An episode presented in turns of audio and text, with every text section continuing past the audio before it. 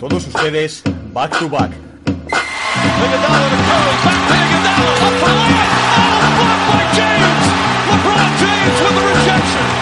Anthony. Anthony for three. Puts it in.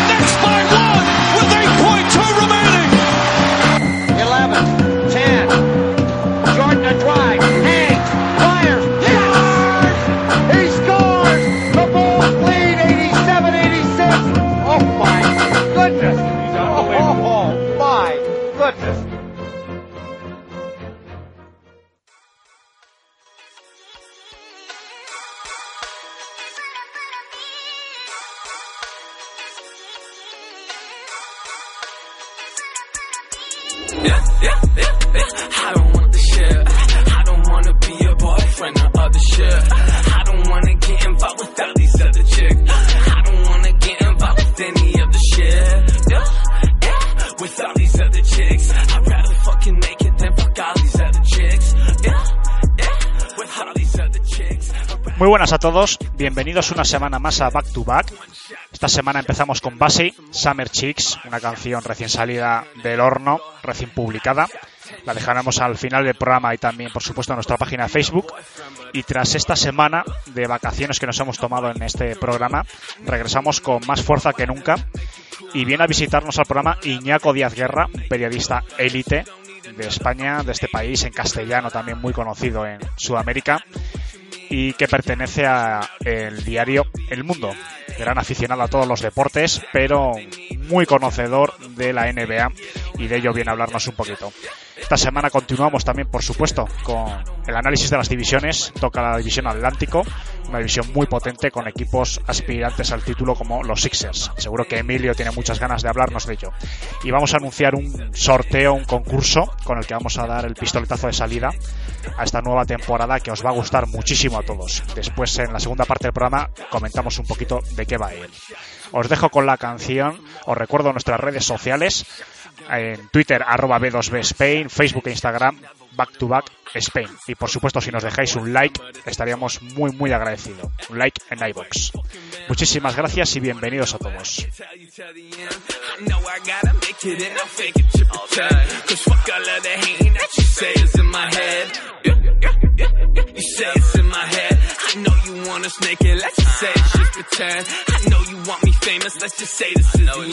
I know you feel me, baby. I don't want the shit. I don't wanna be a boyfriend or other shit. I don't wanna get involved with all these other chicks. I don't wanna get involved with any of the shit. Yeah, yeah. With all these other chicks, I'd rather fucking make it than fuck all these other chicks. Yeah, yeah. With all these other chicks, I'd rather fucking make it. Voy a dar la bienvenida al invitado de esta semana en Back to Back y no es otro que Iñaco Díaz Guerra. Bienvenido, Iñaco. ¿Qué tal? ¿Cómo estáis? Un auténtico lujo tenerte con nosotros. Y bueno, también voy a dar la bienvenida a mi compañero Emilio. ¿Qué pasa? Bienvenido. Muy buenas, Alejandro. Encantado de estar de vuelta otra vez en el programa. Pues sí, que nos hemos tomado una semanita de vacaciones, pero bueno, volvemos con ganas. Y e, Iñaco, pues eh, la verdad que, como digo, un auténtico lujo que estés con nosotros. Seguro que mucha gente te, te conoce. Tienes más de 44.000 seguidores en Twitter. Voy a decir tu cuenta por si hay alguien que de- después de esta entrevista te quiere seguir, que es arroba Inaco Díaz Guerra. Es muy fácil encontrarte y como digo, eres muy conocido, trabajas en el mundo y un poquito a modo de presentación, para que la gente pues oye, quiera profundizar un poquito más en tu trayectoria profesional y en tus orígenes y en tus aficiones, pues me gustaría que nos hablases un poquito de ti, cómo has acabado pues eh, trabajando, viviendo del mundo del deporte y como aficionado a la NBA, que es sobre todo lo que más nos interesa. Bueno, como aficionado a la NBA, como cualquier niño de los 80, ¿no? Ya sabéis cómo entró aquello en... Bueno, vosotros seréis más jóvenes que yo, evidentemente, porque todo el mundo ya es más joven que yo. Pero bueno, los que, los que éramos críos en los 80, con la NBA fue un, un flechazo, ¿no? Con, cerca de las estrellas, con tercet y todo aquello. Y luego ya desde ahí yo siempre he jugado al baloncesto, además, a mi deporte.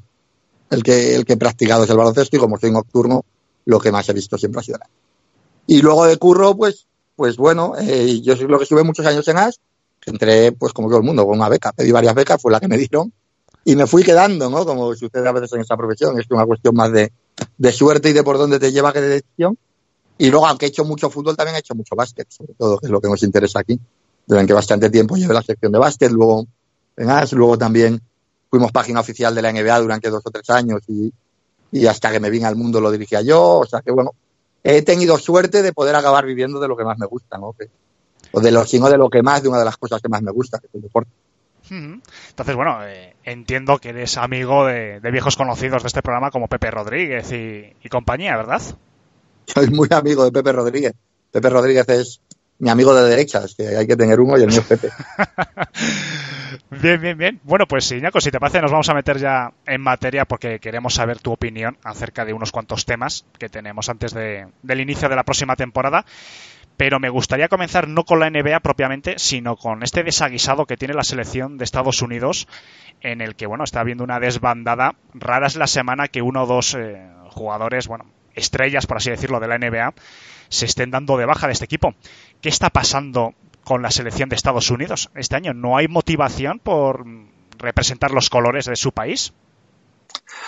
No, esto es cíclico, ¿no? Parece.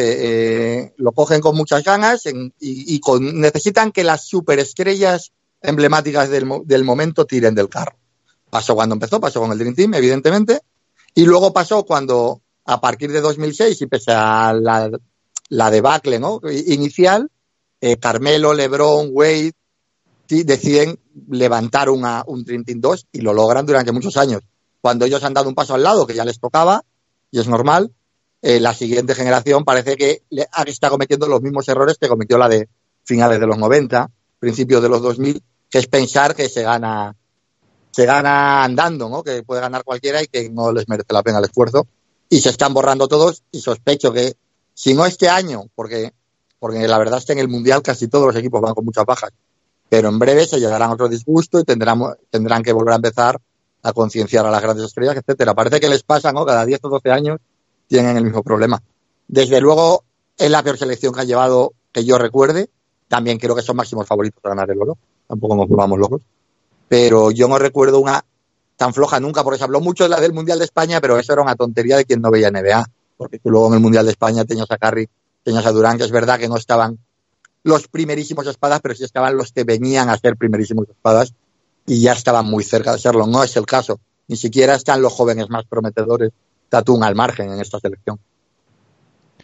Bueno, pues vamos a ver, porque sí que es cierto que, que yo no sé si queda Kemba Walker como primera espada, me suena, pero vamos, todos los demás eh, jugadores están, no sé, parece que incluso repescando segundas y terceras oportunidades para muchos jugadores para intentar formar un equipo. Bueno, y ya que vamos a entrar un poco... Sí, sí, perdona, dime. No, ya que All-Star están Kemba y Middleton. Y Middleton ha sido una vez All-Star y Kemba es un All-Star, digamos, y eso que ha hecho un temporadón y, yo creo que ahora en Boston con más foco se le verá más, pero tampoco es exactamente eh, un All-Star de los que te vende el partido. O sea, si tú haces un ranking de la NBA, Kemba que va a salir, Kemba que va a salir el 15, el, ¿sabes? Sí, eh, sí, evidentemente sí, no, no llevan nadie que el aficionado medio controle, lo cual, aunque tendemos a despreciar al aficionado medio con demasiada frecuencia en el básquet, eh, sí que está bien usarlo como referencia para, para tener claro cuál es el nivel de lo que se está llevando. Mi padre no ve mucha NBA, pero bueno, sabe quiénes son los 10 o 15 mejores jugadores. Seguramente aquí no conozca más que, más que a Kemba Walker. ¿Puede que también estén ejerciendo presión los equipos de la NBA también, de cara, sobre todo por el tema de las lesiones, que les estén diciendo, oye, a lo mejor no te interesa ir este año al Mundial, resérvate, entrena con nosotros. No se puede también estar resistiendo ese tipo de presiones.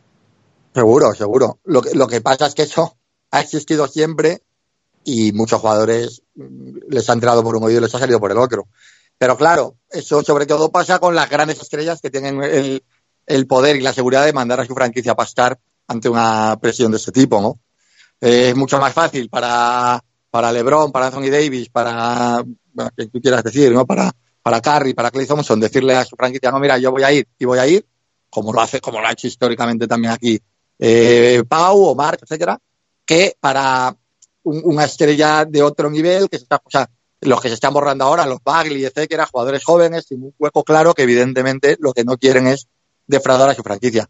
Pero las estrellas, estrellas, si quieren ir, van. Y su franquicia puede decir misa.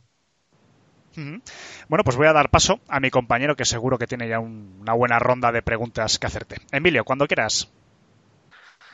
Muy buenas, Iñaco. Muchas gracias por estar aquí con nosotros. Eh, Un placer, es, un placer, es un placer para nosotros tenerte aquí en el programa, la verdad, porque en particular, en mi caso, eh, eres mi columnista favorito en cuanto en cualquier tema que, que te, que te metas, la verdad que, que me encanta leerte. Y quería preguntarte un poco por cómo sigues la NBA actualmente, porque sí es verdad que dependiendo del rango de edad o también de las oportunidades que te deja tanto los estudios como la actividad laboral, la gente sigue la NBA de una manera u otra, en directo, en diferido, un mixto. Te quería preguntar por eso y qué objetivos individuales te marcas para esta temporada a la hora de seguirla, porque todos empezamos mucho con mucho hype, mucho, mucha carga de partido en las primeras semanas, pero después nos vamos desinflando un poquito. Sí, se hace larga la temporada regular. No, yo veo en directo, básicamente, quitando alguna cosita concreta que me ponga el Pass por la mañana. Eh, tengo la suerte y, y lo he forzado, lo he buscado, es de las cosas que, que siempre he negociado con mis trabajos, de no madrugar, eh, porque odio madrugar y porque me gusta, me gusta la noche, me gusta la noche en todos los sentidos, no me refiero a salir ahora solo, sino que es cuando a mí me, me gusta estar tranquilo, etcétera. Y más ahora con niños, fíjate, porque cuando yo empiezo mi día, o sea, trabajo, llego a casa, juego con los niños, los apuesto y de repente cuando tengo un poco de espacio para mí, es a partir de las diez y media, once, pues ya veo las series tal, y luego yo me quedo hasta tarde viendo NBA. Es verdad que la costa oeste se me va haciendo cada vez más dura, pero yo, yo raro es el día que no me acuesto a las, a las cuatro, a las cuatro y pico de la mañana. Entonces, pero también porque tengo la suerte de que normalmente no madrugo, ¿no? Entonces, mi objetivo es el de siempre. En- Entraré con muchos equipos de League Pass, si quieres ver con mucha fuerza, y que luego a partir de, en noviembre, diciembre, en- en el bajón ese que dura y hagas esta playoff, pero supongo que nos pasa a todos. Pero rara, rara es la noche y más con el League Pass, que no, que un par de horas no le echas, ¿no? De NBA. Si, si no hay ningún partido concreto que quieras ver, de saltar de uno a otro, etcétera, casi todas las noches veo. Uy, vamos a pasar, si quieres, ya a lo que es más plena actualidad de la NBA. Hemos tenido un verano mm, con una agencia libre muy potente, sobre todo en, en cuanto a grandes movimientos, grandes jugadores que han pasado. Me gustaría que nos dices, pues, un pequeño resumen, un pequeño titular de con qué te quedarías esta agencia libre, porque, bueno, parece que sí que es cierto que la gente se fija mucho, ¿no? Pues que si eh, Kyrie se ha movido, que si los Nets, que si tal, bueno, algunos equipos, pero bueno, ¿con qué te quedarías tú de este verano? Y ya después empezamos a entrar un poquito más en el detalle. Yo me quedo con lo que implica este verano. Este verano ha quedado claro que, el, equilibrio de fuerzas entre jugadores y franquicias, que, po- que ya lleva tiempo eh, eh, girando hacia los jugadores, ya se ha, roto completamente y ahora el poder del jugador es lo que nunca ha habido. O sea, los jugadores están condicionando franquicias enteras. O sea, Kawhi puede salir al mercado y decir, eh, el que me traiga Paul George, tal, Paul George puede llegar a Oklahoma y decir, mira, yo me largo. Contratos cortos en muchos casos, etcétera, etcétera. Quiero decir, cada vez nos va a costar más ver, y a los clásicos eso nos fastidia, y nos va a costar más ver eh, la química franquicia que tiene a sus estrellas 10, 10 12 años, lo que hemos visto eh, con los Spurs, lo que vimos con Kobe en los Lakers, los que hemos visto en los 80 con casi todos, con casi todos, menos quizá con Barkley, ¿no? Pero que lo vimos con Olajuwon, con Jordan, etcétera. Eso yo creo que se va a acabar. Nos da veranos muy divertidos, nos da que cogemos las temporadas, eh, bueno, más que veranos, sí, agencias libres muy divertidas, nos da que cogemos las temporadas con muchas ganas porque hay como 10, 12 equipos prácticamente nuevos que estás como loco por ver, ¿no? Pero es verdad que en cuanto a, a romanticismo hemos salido perdiendo con este cambio. Pero bueno, eh, igual que ¿no? el baloncesto moderno, el fútbol moderno, el deporte moderno es lo que tiene. Eh, la parte la parte show, la parte espectáculo va a mandar mucho y en eso el cambio de jugadores es buenísimo para la liga como producto, claro. Yo creo que ha estado con, con una de las teclas importantes de, de, este verano que ha sido, o parece, o me, me, parece a mí, por lo menos particularmente, que hemos cambiado de una mini era de super equipos a parece que se han repartido un poquito más las estrellas, ¿no? Y hemos entrado en el, no sé si en una era, bueno, hoy en día parece que nos gusta todo magnificarlo mucho, o por lo menos en una época de, de los dúos. Parece que se han repartido, ¿no? Y ahora, como bien dices, 8 o 9 equipos con dúos sí. potentes que, bueno, que, que, a priori, después se desinflarán muchos. Parece que tenemos 8 o 9 candidatos, pues yo que sé, no sé si al título, pero bueno, por lo menos hacer una temporada muy buena. No, no, no, al título. Para mí al título. O sea, que luego tú ya puedes, puedes decir, no, pues yo veo a Clippers un poco mejor, tal. Pero yo empiezo a enumerar y a mí si este anillo, a día de hoy, ¿eh? lo ganan eh, Milwaukee o Filadelfia en el este. Y desde el oeste, es que se está descartando a Golden State con una facilidad que yo, chico, digo, me debo estar perdiendo algo, porque contando con que Clay Thompson vuelva después de estar en buena forma, para mí Golden State está al nivel de favoritismo que cualquiera, que Clippers, que Lakers, que Houston, que también se nos está olvidando con mucha con mucha facilidad. Mm, Yo creo que Utah puede ser el tapado. Hay allí jugado, hay varios equipos que Brooklyn este año no, todavía, claro, por lo de Durant, porque Durant sí que no va a volver, pero que también se meterá el año que viene. Hay muchos, hay muchos. Y sinceramente, en contra de la- del criterio general, ojalá ganase Golden State este año, me gustaría mucho. Para callar bocas, imagino, ¿no? Un poco de la gente que les está despreciando. Sí, porque se, se creó un, creo que se creó estos últimos años alrededor de Golden State un odio injusto. Porque es verdad que eran un super equipo casi abusivo, aunque luego fíjate al final. ¿eh? Luego al final eh, han, han sido tres anillos de cinco, cuando pensábamos que hubieran sido cinco de cinco seguro. Pero la realidad es que Golden State ha sido una franquicia ejemplar y que no se ha construido desde el traspaso y la, y la agencia libre. En absoluto. Se ha construido. Es que siempre se olvida eso, pero se ha construido como se debe construir, con calma, acercando en el draft con, con renovando a Curry cuando los tobillos eran una duda por un precio eh, lo suficientemente bajo que luego les permitió, por ejemplo, fichar a Durant, acercando con Clay Thompson eh, al final de la lotería, acertando con Draymond Green, que era un jugador que nadie le veía posición en la liga, en segunda ronda. Golden State ha sido ejemplar, que luego lo hemos querido odiar porque abusaban. Bueno, eh, abusaban porque lo habían hecho tan bien que podían. Es decir, no ha sido un equipo eh, artificial, ha sido un equipo hecho de un modo mucho más natural que estos Clippers, que estos Lakers, etcétera, etcétera, ¿no? Emilio, Bueno, iba a hacer una pregunta, pero viendo el tema que estamos tratando, voy a, voy a cambiar un poco el tema. Creo que, creo que el fichaje de D'Angelo, eh, que este año se ha hecho un poco sorpresa con la llegada en el Sin and Trade con Kevin Durant, parece que viene un poco a paliar la baja de, de Clay Thompson hasta, hasta marzo o así. ¿Ves a D'Angelo en un largo plazo en Warriors o crees que una vez que Clay Thompson se recupere van a buscar en junio o inicio de la temporada que viene un traspaso que compense un poco más la plantilla?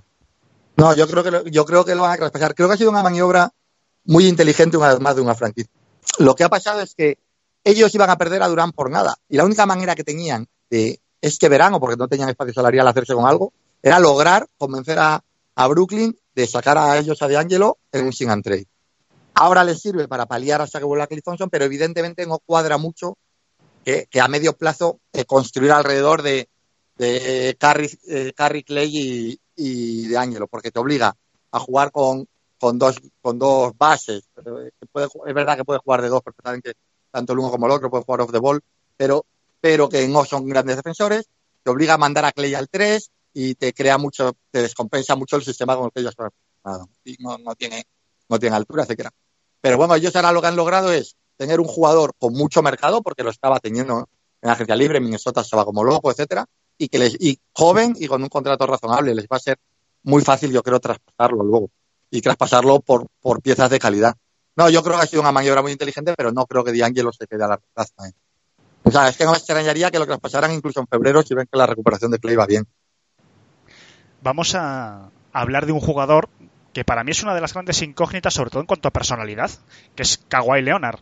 Un jugador que, que yo creo que eh, lo que ha conseguido este año es muy importante, llegar a una franquicia como Toronto, que sí que es cierto que estaba construida, pero bueno, era un cambio importante de Rosen por él, consigue el título, ahora marcha a Clippers, yo no sé qué conseguirá o no en Clippers, pero de momento la carrera que está teniendo yo creo que apunta, pues, sobre todo por su juventud, muy alto.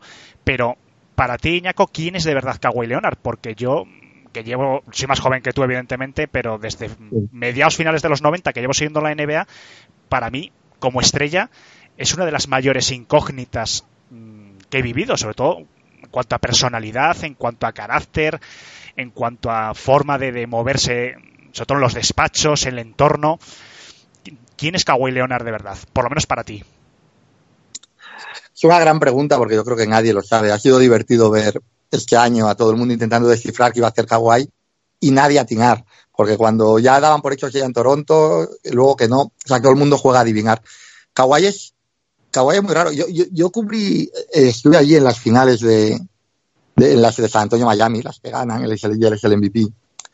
Y tú cuando vas a unas finales de la NBA, eh, como aquí, vamos, en el fútbol, eh, todos los días en el entrenamiento, cuando no hay partido, eh, la estrella, en este caso solían ser la estrella y el entrenador, solían ser Duncan o Parker y, y Popovich, dan rueda de prensa, pero todos los demás, cuando acaba el entrenamiento, ¿no? se, se ponen alrededor de la pista, separados, y tú vas y hablas con el que quieras.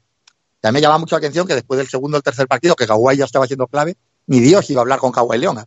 que era claramente el personaje de esas finales.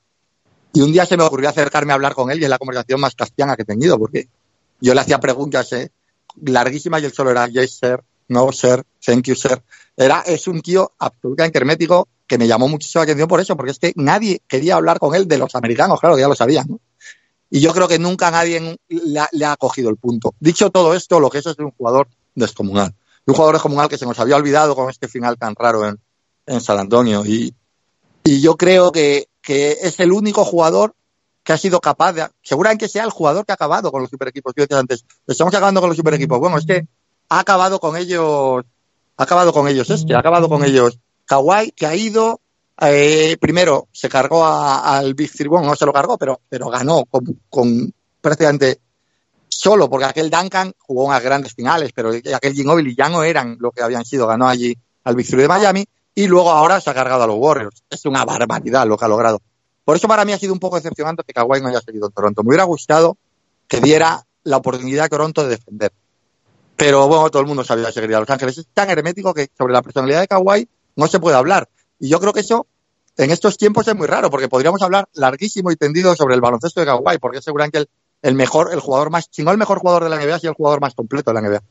Pero como no con quien hemos nada que decir del personaje, parece que no hay épica, que no hay literatura, y muchas veces nos cuesta hablar de él, porque hablar solo de baloncesto se nos ha quedado un poco antiguo. ¿Qué podemos esperar de él en, en los Clippers con esta pareja con Paul George? Bueno, mm, yo creo que, que podemos esperar que no haya Dios que entre ahí. Básicamente, yo no, no recuerdo una pareja de aleros tan grandes, tan completos en ataque, en defensa. Yo creo que encajan muy bien. La verdad es que me parece que ha sido, si, si ha elegido a su compañero, como, como todo parece indicar, ¿no? Como están contando, eh, lo ha elegido muy bien. Lo ha elegido muy bien porque yo creo que defensivamente ese equipo con Beverly además, uf, defensivamente ese equipo va a ser un tormento, que es una cosa de la que también se habla últimamente poco, pero defensivamente va a ser un tormento. Y, y creo que Doc Rivers, eh, que ha sido un entrenador sobrevalorado durante mucho tiempo para mí, sobre todo en la etapa de Boston, lo hizo bien, pero era más un motivador que un gran estratega, lo que pasa es que el equipo era muy bueno. Creo que ha ido mejorando como entrenador hasta el nivel de que lo que hizo la temporada pasada con el equipo que tenía los Clippers es un trabajo de un nivel altísimo. Entonces, claro, se juntan mejor dos Rivers con, con esa planquilla, yo creo que son los más favoritos ahora mismo. Eh, a expensas de, saber qué pasa con Golden State, etcétera. Tengo muchas, mucha curiosidad por verles porque no sé qué van a hacer con los pibos, si van a jugar con Zuba, que entiendo que sí, y Harrell desde el banquillo. Harrell y Williams se los han quedado, que son mejores jugadores del año pasado. No lo sé, es un equipo completísimo. Yo creo que es de los grandes favoritos el más completo porque es el que más profundidad tiene. Eh, lo que le pasa a Lakers se le está costando. Bueno, luego reaccionó bien cuando se quedó sin Kawhi, pero que tienes muchas dudas de la, de la profundidad de planquilla. Le pasa a Filadelfia también, etcétera. Yo creo que ellos es que tienen de todo. Uh -huh. Sé que es un poquito ciencia ficción, y ahora continúa mi compañero Emilio, pero si Kawhi Leonard consiguiese llevar al título a los Clippers, ¿podríamos estar empezando a hablar de una nueva era de, en la NBA, la era de Kawhi Leonard, tras la de Jordan y LeBron? Probablemente. Lo que pasa es que nadie lo va a hablar, porque es lo que hablábamos. Es que, como, como es un personaje tan, tan poco mediático, pero es que ahora mismo pudiera hacerlo. Lo que pasa es que creo que estamos aquí cometiendo otra vez una injusticia con Golden State. O sea, si nos damos cuenta, hablamos de la era de LeBron, y es verdad, pero vamos, que LeBron tiene los mismos anillos que Stephen Curry. Desde luego, sí, sí. Además, yo siempre he sido muy crítico con LeBron, pero bueno, parece que. No, yo, yo soy muy de LeBron, ¿eh? pero digo en cuanto a lo de la era. Es verdad que ha sido Sí, sí. para mí. Yo le odié al. Bueno, le odié, entiéndeme, el odio deportivo. A mí al principio no me gustaba nada y a mí LeBron ha sido un jugador que me ha ido ganando muchísimo hasta el punto de que creo que es el segundo mejor o el tercero mejor de la historia y anda y que sin, si este último tramo de su carrera lo hubiera gestionado de otro modo, a lo mejor podía haber llegado a, a, establecer un debate con Jordan que, que fuera por lo menos legítimo. Pero es verdad que, que, que vamos a ver si no sigue siendo la era de los Warriors, es lo que yo quiero decir. Vale, vale, vale. Bueno, doy paso a Emilio. Bueno, yo quería preguntarte sobre, sobre los Lakers, porque hemos estado comentando un poco el tema de la llegada de Kawhi a Clippers, un poco el rol de, Doc Rivers, y parece que, que la, la, actualidad, el hecho de que Kawhi venga de, de, hacer lo que ha hecho en playoff y, y, la figura de Paul George también rumbo a Clippers, ha eclipsado un poco la, la llegada de Anthony Davis con LeBron James a, a Lakers y un proyecto nuevo. ¿Qué te parece este proyecto de los Lakers y sobre todo ese trío que forman Vogel, Hollins y Kidd en el banquillo? Con la plantilla que tienen. A mí me gusta Vogel, siempre me ha gustado, me ha parecido un buen entrenador. Ahora, eh, cómo ha llegado Vogel a los Lakers da muy poca confianza. Porque ha llegado después de ser la decimocuarta opción, eh, casi tapadillo, a un equipo que en, esta, en este momento ya de la carrera de Lebron es muy difícil de entrenar, porque, porque Lebron ya, el entrenador es él. Seguramente sea mejor entrenador que el 80% de los entrenadores de la liga, pero que es difícil de, de llevar. Yo tengo dudas con los Lakers. No tengo dudas en cuanto al talento de los jugadores. Creo que, creo que el traspaso que han hecho por Anthony Davis es fantástico. La gente que dice que han dado mucho olvida lo que dice la historia de la NBA. La historia de la NBA dice que si te puedes.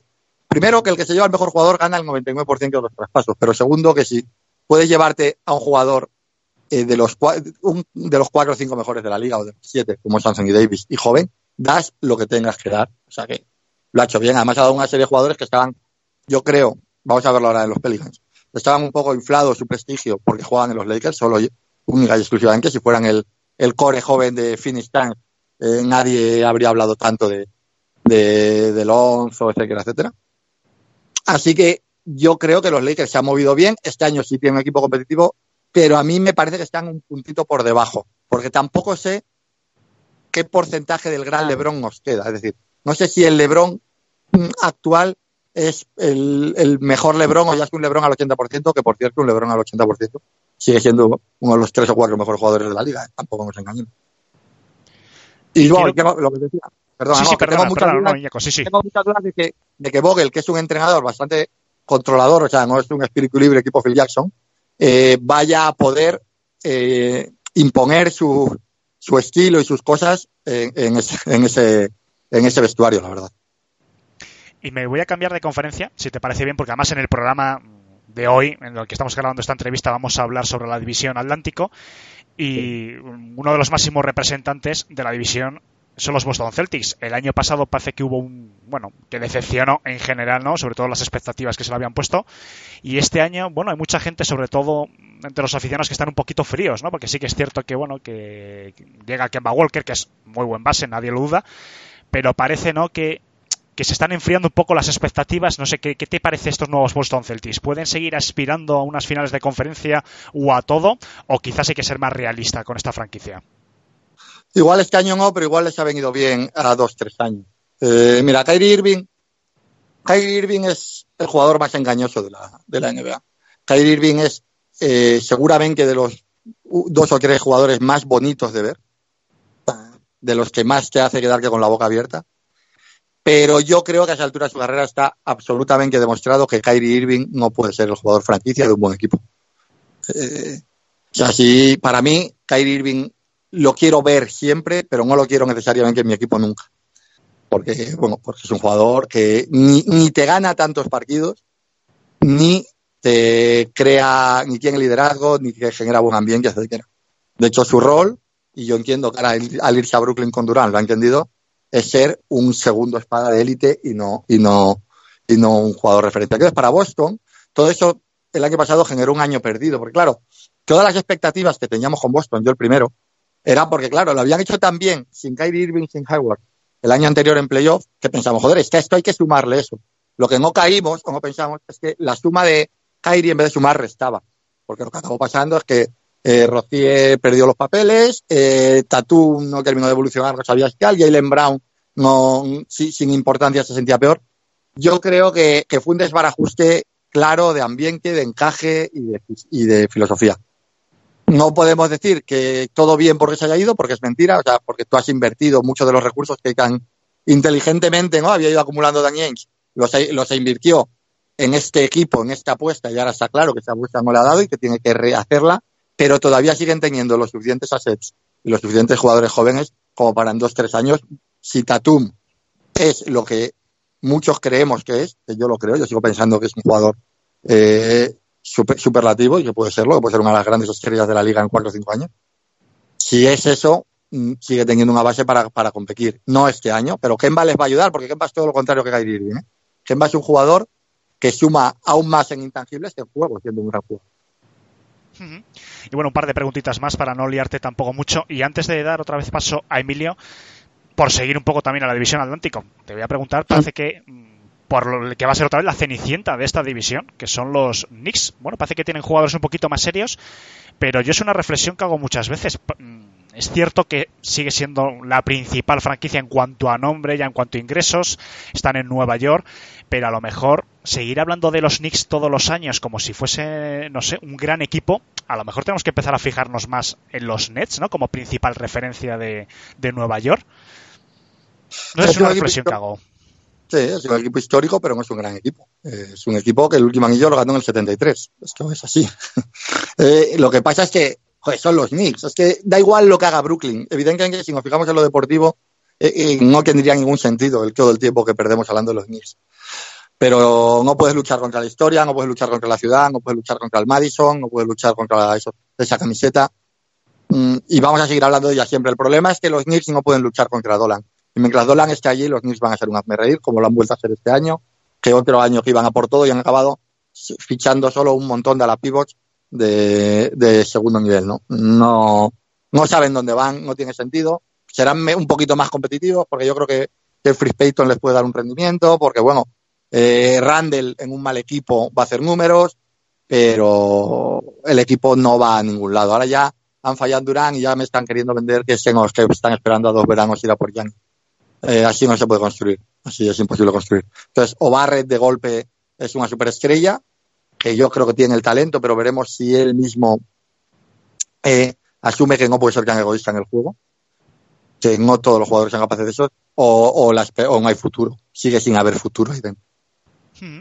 ¿Les va a suponer una merma de ingresos, una merma de imagen el que se haya potenciado tanto los Nets? Porque, por ejemplo, lo comentaba algunos días eh, atrás con mis compañeros de podcast, que en metro, desde Times Square, por, por la línea, la B o la D del metro, o las amarillas, que sí que estado varias veces en Nueva York, lo conozco bien, desde Times Square hasta la cancha de Brooklyn Nets son 20 minutos prácticamente. Puede que haya un desvío de turistas desde el Madison hacia Brooklyn y que eso les merme ingreso, les merme nombre, les, les merme imagen. Es que no creo, es lo que decía antes, porque al final eh, tú y yo cuando vamos a Nueva York sí que vamos con la idea de ver básquet, pero porque nos gusta el básquet, entonces digo, oye, si puedo me voy a, me voy a Brooklyn. Pero en general el 80% de, del turisteo en torno a, la NBA Nueva York es más por la mística del Madison, por la mística de los Knicks. O sea, el turista medio que dice, ah, ya que estoy aquí voy a ir a un partido de NBA, va a seguir yendo al Madison. Es, es imposible, lo acojonante de los Knicks es que es imposible que se destruyan por mal que lo hagan. O sea, deportivamente pueden estar haciendo un hazme reír otros 30 años, no pasa nada, van a seguir siendo una máquina de generar dinero. Y por eso Dolan no lo deja y por eso mientras no lo deje Dolan están jodidos. Mm. Bueno, Emilio, tu turno. Bueno, aprovechando que, que hoy vamos a analizar un poco la, la división Atlántico, te quería preguntar por el gran equipo que queda por analizar o porque nos des tu opinión de esa división que son mis Sixers. ¿Qué te parece el nuevo rumbo que ha tomado que ha tomado el Tom Brand, las nuevas adquisiciones, la, tanto la de Horford, la renovación de Tobias, dejar ir a Jimmy Butler por Richardson, los fichajes de banquillo de Scott, Ennisburg, más los rookies? ¿Qué te parece este nuevo proyecto en Filadelfia y cuáles crees que son las claves para el salto cualitativo del equipo más allá del lanzamiento de Simon que, que ya nos están taladrando bastante con, con el tema, ya sea con vídeo o con comentarios? Ah, Yo, yo como soy de un equipo loser, porque yo soy de los Hawks, eh, lo bueno que tengo es que puedo ir luego ya, cuando llegan playoffs, puedo ir simpatizando con muchos equipos. Y ahora mismo me pasa que, que con el que más simpatizo es con los Sixers. Y, y creo que era un verano muy complicado y que lo han resuelto muy bien. Lo ha hecho, o sea, para el verano que se le blanqueaba el Tom Brand ha salido muy bien. Que, que, que a lo mejor el máximo para Tobias Harris es mucho, bueno, eso lo marca el mercado y el mercado dice que tenía ofertas del máximo, se lo tenían que quedar. En cuanto a Jimmy Butler, eh, yo creo que, que, la, que la solución ha, sido bastante, bastante buena, porque mm, a mí es que me gusta mucho los Richards. Así, yo es que estaba intentando buscar un argumento más allá de a mí me gusta mucho, porque es un poco flojo, lo sé. Pero a mí me gusta Richardson. A mí me gusta Richardson y aparte eh, sol- solución a varias de las de los problemas que ellos tienen. Es peor tirador que Reddick, pero es un tirador suficientemente bueno, sobre todo eh, cuando no tiene que sacar el, tiro del bote, sino cuando, cuando es triple asistido. Es un buen tirador y luego defensivamente es un muy buen defensor, cosa que también les va a venir, les va a venir bien. Me parece que ese roto es menor y luego que a lo de Valle reaccionar con Horford, es verdad que el contrato de Horford puede envejecer mal, pero a corto plazo les viene bien. La gente dice, no, están en una NBA que va pequeño, ellos van a grande. Bueno, Horford, el pobre Al Horford lleva toda su vida desde Atlanta intentando decir que él es un 4 y que dejen de ponerlo de 5. Eh, es verdad que en la NBA actual no sé si ya tiene físico para ser un 4, pero yo creo que teniendo en cuenta que él puede tirar de fuera y Embiid puede tirar de fuera, que, que los dos son extremadamente inteligentes, que los dos defienden muy bien, yo creo que eso va a cuadrar y va a funcionar bien.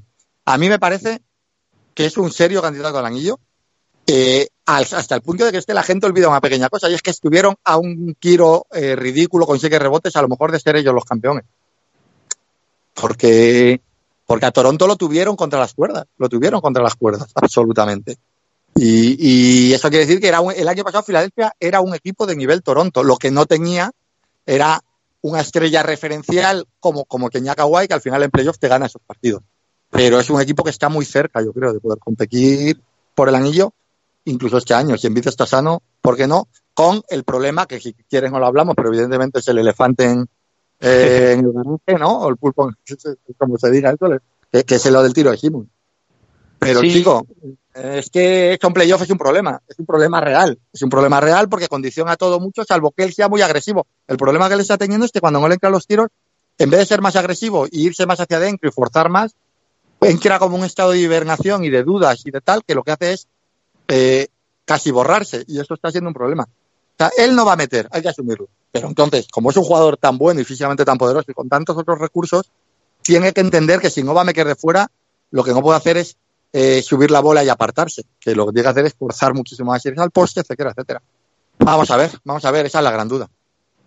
Yo te quería preguntar, Iñaco, ahora que, que has comentado el tema de, de, Simon en cuanto a nivel actitudinal, sobre todo en la pista, más allá de sus aptitudes, ¿crees que el punto que le falta es eh, lo que realmente ha hecho ante Tocumpo desde el 3 y el 4, él desde el puesto de 1, en cuanto a su juego, es decir, no tener un tiro exterior, pero jugar mucho más dentro, empujar con, con su propio físico a defensores más bajos y a partir de ahí crear su propio estilo de juego?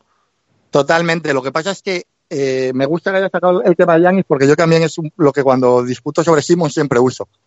Es que el problema es que seguramente el estilo de juego de Simmons, eh, en el que estoy completamente de acuerdo contigo, que su evolución actual sería hacer lo que hace Yanis, está mejor hecho para ser el, el jugador referencia y no el, y no, y no el, el segundo, como él es de Embiid. Es decir, Yanis puede hacer todo eso porque también Milwaukee se ha dedicado a crear un equipo alrededor que juega para que él pueda hacer eso. Mientras que en Filadelfia no se juega alrededor de lo que marca Simon, porque tienes a Embiid. Me explico, entonces es mucho más difícil que, todo, no, no, todo puede girar en torno a Simon, no todo puede buscar un 5 tan tirador como, como Brook López, eh, intentar rodearlo de, de, jugadores que le abran espacios, etcétera. Que uno puede hacer eso tanto en Filadelfia, porque tú en Filadelfia en realidad para el que más juegas es para Embiid. Entonces, claro, eh, seguramente que mañana, que no creo que Filadelfia lo deba hacer, ¿eh? pero sí, si lo tras, si traspasara a Simmons a cualquier equipo donde Simmons fuera el mejor jugador, estoy seguro que veríamos un Simmons muchísimo mejor del que vemos en Filadelfia. Que por cierto ya es muy bueno, ¿eh? no nos engañemos. Totalmente de acuerdo, Iñaco. Y bueno, por ir cerrando un poco, ya no te queremos liar mucho más. Un pequeño apunte sobre Toronto y así cerramos un poco la, división. Me guardo la última pregunta para después, que te va a gustar porque es sobre tu equipo. Pero bueno, Toronto parece que es una historia.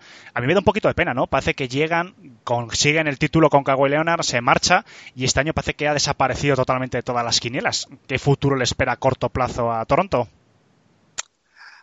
Eh, bueno, eh, a priori malo, pero probablemente bueno porque Ujiri es muy listo y algo hará. Pero, a ver, que les quiten lo bailado. Es verdad que, que es un bajón que después de ganar el anillo, este año evidentemente no está entre los candidatos y además te quedas un poco atado, ¿no? Porque eres un equipo con salarios altos, con Lowry, con Mark, con Ibaka, que te va a dar para entrar en playoff, pero no para competir. Pero bueno, Ujiri va a saber reconstruir eso y mira, siempre compensa. En la NBA ganar un anillo es muy difícil. Muchos equipos juegan demasiado la carta de pensar a largo plazo. Toronto jugó la carta de ¿es, es este año o nunca? Y me lo juego todo, me lo juego todo. Y ganó. Y ya con eso ha logrado lo que no han logrado muchos equipos en muchos años, por más que lo intentan con proyectos muy largos, etcétera, etcétera. Es una pena, me hubiera gustado verles eh, defender, pero bueno, ahora les toca un año de transición, de ir de gira, de aplaudir, de aplaudir mucho en, Toronto a los que siguen y de, y de esperar a que el próximo conejo se saque la chisquera de Ujiri que se sacara alguno, porque, porque es probablemente de los dos o tres mejores general manager de la liga, sino el mejor. Y bueno, y ya para terminar, vamos a hablar un poco de tus Atlanta Hawk, que lo tenía aquí bien, preparado ¿por para acabar. Una franquicia que me hace, no sé, me, me resulta curioso de que hay mucha gente en las redes, principalmente, que hablan de los Atlanta Hawks como si fuese un equipo que, bueno, que llevase 20 años en el pozo. Y hay que recordar que hace dos temporadas acabó una racha de 10 eh, temporadas consecutivas en playoff. Pero bueno, mm, sobre este año, ¿Qué te parecen los movimientos? Principalmente ya Barry Parker, que ha firmado dos años, 13 millones. Llega también Parson, eh, Evan Turner, Crave a través de traspasos. Bueno, en principio parece que tiene que seguir una progresión al alza, ¿no? La franquicia de, Atlanta. Bueno, yo creo que esos movimientos son movimientos mm, que de, muchos de ellos pensados para sacar algún pico, algo a cambio, como el de Crave, etcétera, y el de Jabari es un tiro al aire, pero que donde está lo, lo fascinante y lo que nos puede hacer ser optimistas a la gente de los Hawks es en todo lo demás, es en el, en el núcleo joven. A ver, lo que pasa con Atlanta es que históricamente no, no ha sido tanto un hazme reír de ser el último equipo de la liga ocho años, no ha sido aquellos Kings o aquellos Clippers o casi los actuales Suns, ¿no? Eh, ha sido un equipo que ha entrado en playoff regularmente, pero que no pasa, o sea, que nunca ha hecho nada reseñable. O sea, lo más reseñable desde que yo soy de Atlanta eh, es el famoso, el, el famoso partido aquel de Dominique contra la River, de los muchos puntos que lo pierden y que es un séptimo partido de una segunda ronda de playoff. Y esto es lo más histórico de la mejor época de Atlanta, que es aquella. Y luego es verdad que esta última época, la de Baden-Hofer, con Horford, con Millsap tal, hay una final de conferencia, el año, el año de que todo el quinteto es jugador del mes, etcétera, pero era un equipo que claramente no tenía un techo alto. Ahora, ahora eh, lo que ha dado esperanza es que es verdad que, y yo sí fui muy crítico con que en vez de a Doncic, bueno, que draftaran a Doncic y lo traspasaran por Trey Young, pero bueno, Trey Young ha salido bien. Yo sigo prefiriendo haber tenido a Doncic, pero es verdad que ahora tienes a Trey Young, pero también este año has podido draftear a Hunter y a mí han drafteado a Reddish, que su año en universidad ha sido muy decepcionante, pero que creo que por talento puede ser de los tres o cuatro mejores jugadores del draft. También el año en universidad fue muy difícil, porque si juegas en un equipo con Barrett y con Zion Williamson, es todo muy complicado para un jugador de primer año. Es un equipo que tiene una base de futuro ahora mismo la más ilusionante que ha tenido en mucho tiempo y que está haciendo bien las cosas. Eh, ¿Está para competir ya este año? No, no lo creo. Pero bueno, el este es como es, ya sabes, te puedes meter séptimo octavo de playoff sin ningún problema con 39 victorias. Pero bueno, yo creo que es un proyecto a más largo plazo. Y ya que digo, los veteranos, quitando ya a Gary Parker, que sí es un tiro al aire a ver si cuaja, a ver si, ¿no? Como cuando tiras eh, un chicle a la pared a ver si queda pegado. pues igual. Sí. Pero yo creo que, que la base son los otros. son los. Yo te tengo que reconocer que a Atlanta le tengo un poquito atravesado desde que en el ¿Cómo 97 y en el 99 eliminaron por sen 2-3-2 a, a Detroit Sí. eh, en primera ronda. No me quita esa espina todavía. Sí, pero con Steve Smith y todos aquellos. Es que, es que te das cuenta, son unos equipos que hasta sus estrellas, Joe Johnson luego, etcétera, sus estrellas han sido siempre muy grises, quitando Dominic Wilkins. Desde Dominic Wilkins a Trey Young, no ha habido una estrella que saliera en un highlight en, en Atlanta. Es que somos el, el color marrón, ¿no? Ahí que está ahí, que todo el mundo usa color marrón, pero nadie es su color favorito, ¿no? Es una cosa.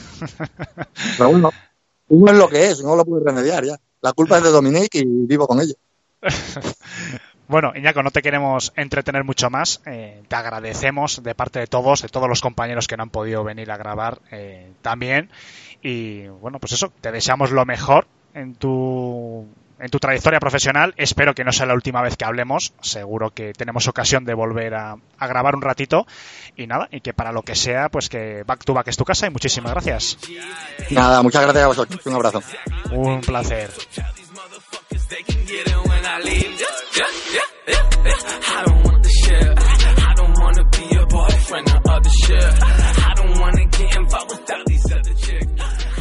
Quiero agradecer a, a Iñaco que haya estado con nosotros. La verdad que ha sido un auténtico honor de entrevista.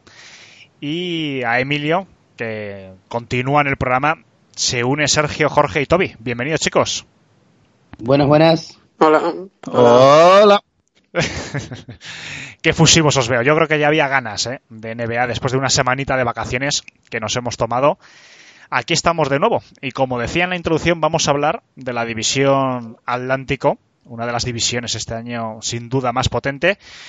Pero antes, y como hemos puesto en Twitter, queremos hacer un breve anuncio. Vamos a hacer un sorteo de cara al inicio de la nueva temporada en el que vamos a sortear una copia del NBA 2K20 que va a salir el 6 de septiembre y en los próximos días pondremos las condiciones de dicho sorteo en Twitter. Entonces, bueno, el que no nos siga en Twitter, que esté atento. Recuerdo nuestra cuenta que es arroba B2B Spain. Y bueno, van a ser unas condiciones sencillas, vamos, no va a ser nada tampoco complicado. Y en los próximos días, pues quien le interese que esté atento, podemos anunciar que va a ser para la plataforma que decida el ganador. No va a haber limitaciones eh, como en algún otro sorteo que puede ser solo de Play 4 y demás. Aquí será el, el, ganador el que elija la plataforma que quiera. Así que estar atentos los próximos días porque tendréis novedades acerca de este sorteo. Vamos a tener unos 15 días aproximadamente para que la gente se pueda apuntar y un par de días antes de la fecha oficial de salida, que es el 6 de septiembre, diremos el ganador. Eh, bueno, intentaremos que el sorteo sea lo más público posible a través de, pues, bueno, lo grabaremos, no sé si lo podremos emitir en directo, bueno, de la manera que sea más eh, transparente posible para que no haya dudas. Y bueno, nos vamos a meter en materia ya. Vamos a empezar como es tradición ya este verano con el equipo más flojo del año pasado. Voy a recordar la, la clasificación del Atlántico en primer lugar quedaron los Toronto Raptors con 58 victorias, 24 derrotas. Siguieron los Sixers 51-31, Celtics 49-33, Brooklyn Nets 42-40 y el farolillo fue los Knicks con 17-65. Y por este último equipo vamos a comenzar, si os parece. Un equipo que este verano ha generado un hype inmenso antes del draft, pero que yo creo que esas expectativas pues han desinflado. Pero bueno, parece que por lo menos tienen un equipo un poquito más serio. Voy a empezar por ti, Toby, que es el último al que he nombrado. Tenemos varios nombres buenos, quizás interesantes, Wayne Ellington, eh, Bobby Portis, Julio Randle. Bueno, son jugadores que en principio pueden dar un poquito más de calidad, pero bueno, no sé hasta dónde puede aspirar este equipo, Toby. Bueno, eh, a ver, es difícil de analizar lo que han hecho los Knicks en la agencia libre todos estábamos esperanzados, eh, incluso yo que no soy aficionado a los Knicks, pero me cae bien el equipo, aparte es de una ciudad importante y, quería ver que consigan un gran agente libre. Eh, una vez más se han quedado cortos, pero no me parece mal el plan que están siguiendo. Eh, se han hecho con un grandísimo jugador en el draft, como Barrett. Eh, lo han rodeado de varios jugadores que creo que encajan bastante bien. Randall tiene su chance en la NBA de demostrar que es más que un buen complemento y que puede ser incluso una segunda o una tercera espada de un equipo ganador. Eh, después se han hecho con varios veteranos contrastados, Bobby Portis, Taz Gibson, Ellington, Elfrid Payton, que a mí es un jugador que personalmente me gusta mucho, eh, incluso ese señor llamado Marcus Morris, del cual no voy a hablar, pero um, bueno, creo que en líneas generales el verano de los Knicks podría haber sido peor se han endeudado nada más de acá dos años, eh, con muchas opciones de después de esta temporada, si las cosas no funcionan, eh, resetear y, y, deshacerse de varios de estos contratos.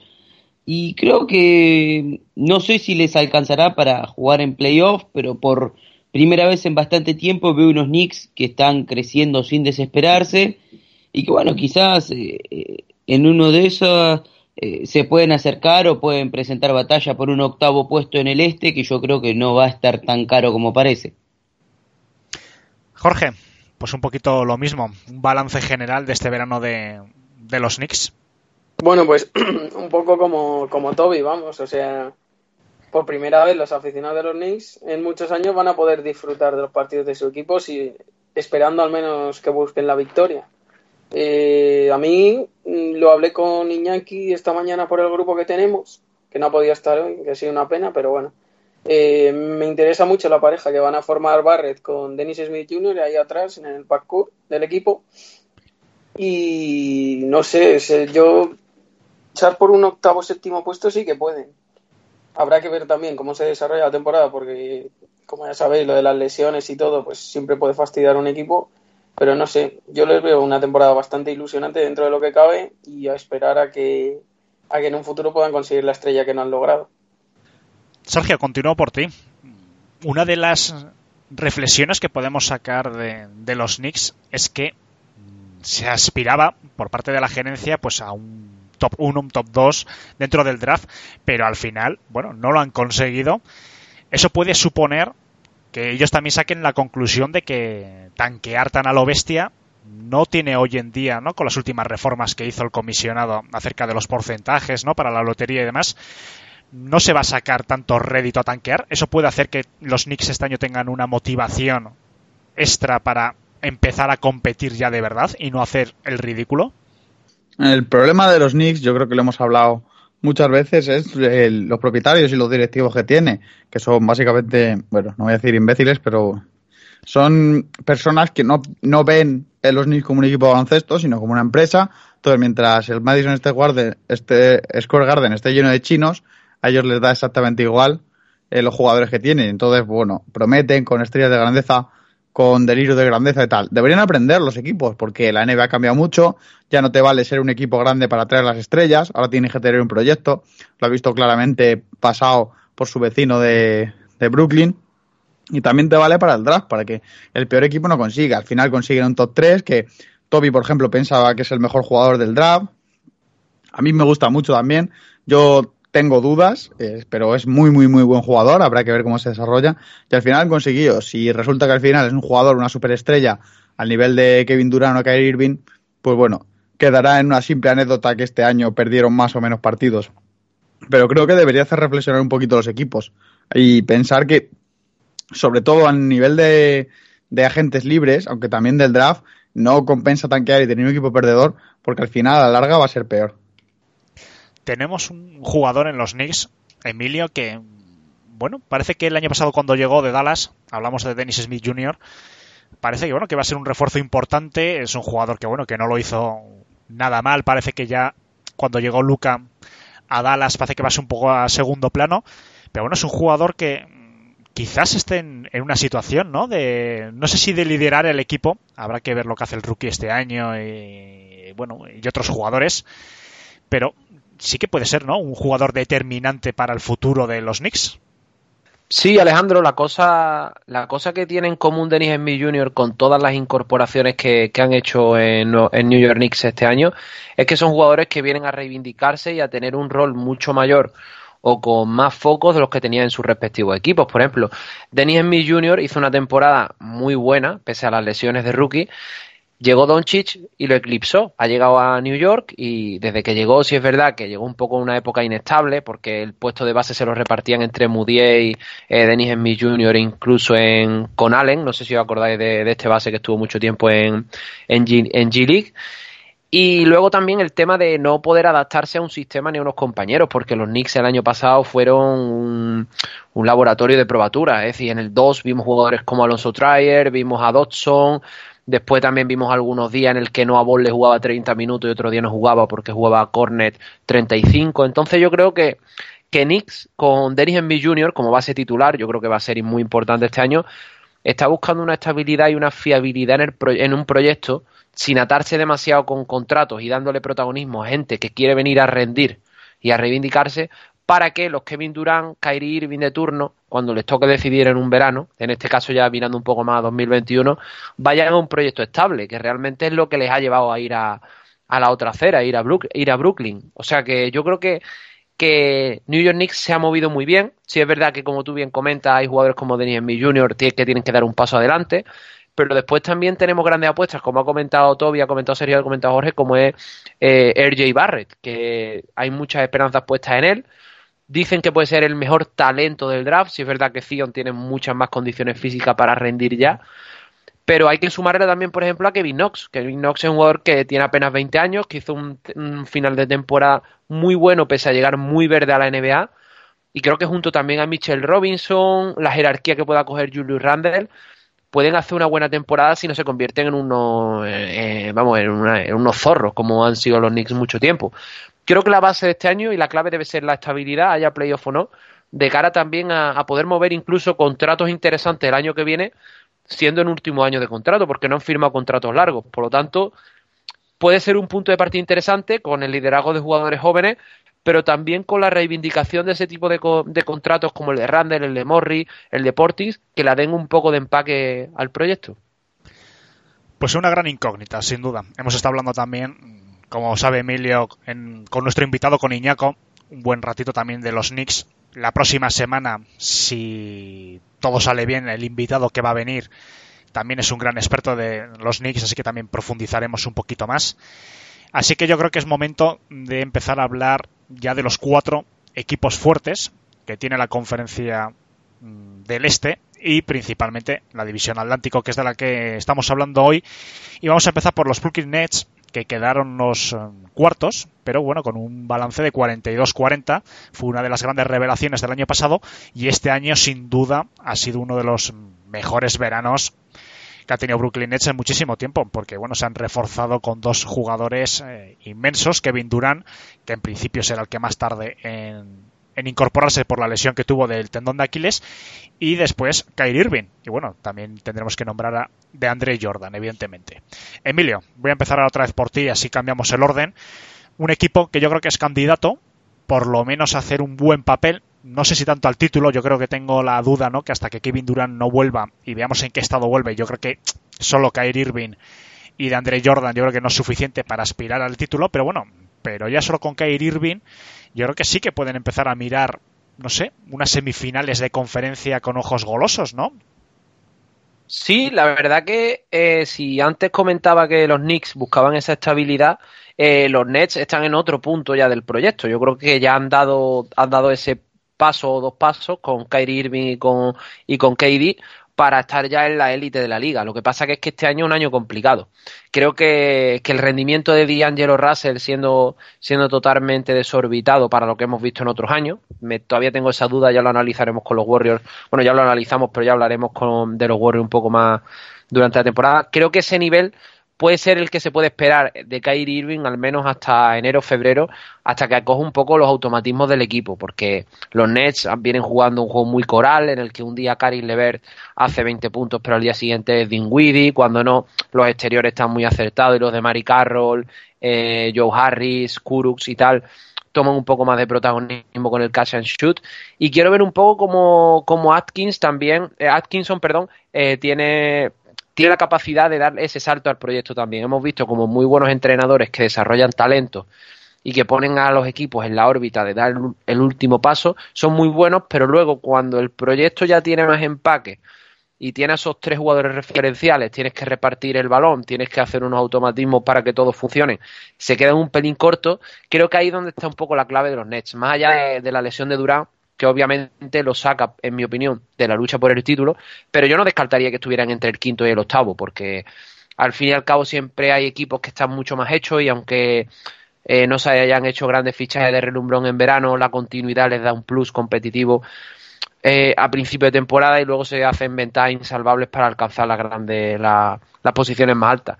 Me gusta el verano que ha hecho Brooklyn, creo que ha sido muy, muy consciente de sus posibilidades y de sus limitaciones a su vez. Y también han preparado mucho el terreno, porque recordemos que la renovación de Dinwiddie se dio con, la temporada anterior sin acabar, por lo tanto ya estaban poniendo las primeras piedras de lo que iban a ser roster principal.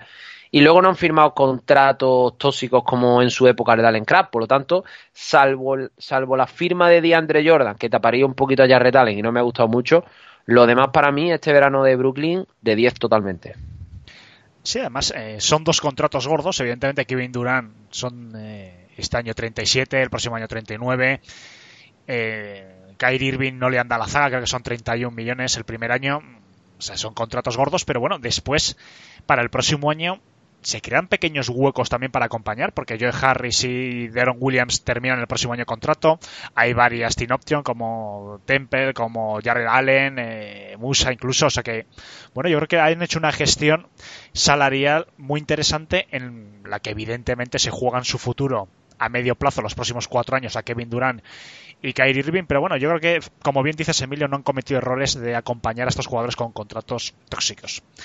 Sergio, continúo por ti. Kyrie Irving nos comentaba eh, Iñaco en la entrevista de que es un jugador que él eh, él no lo pondría como jugador franquicia, como primer espada.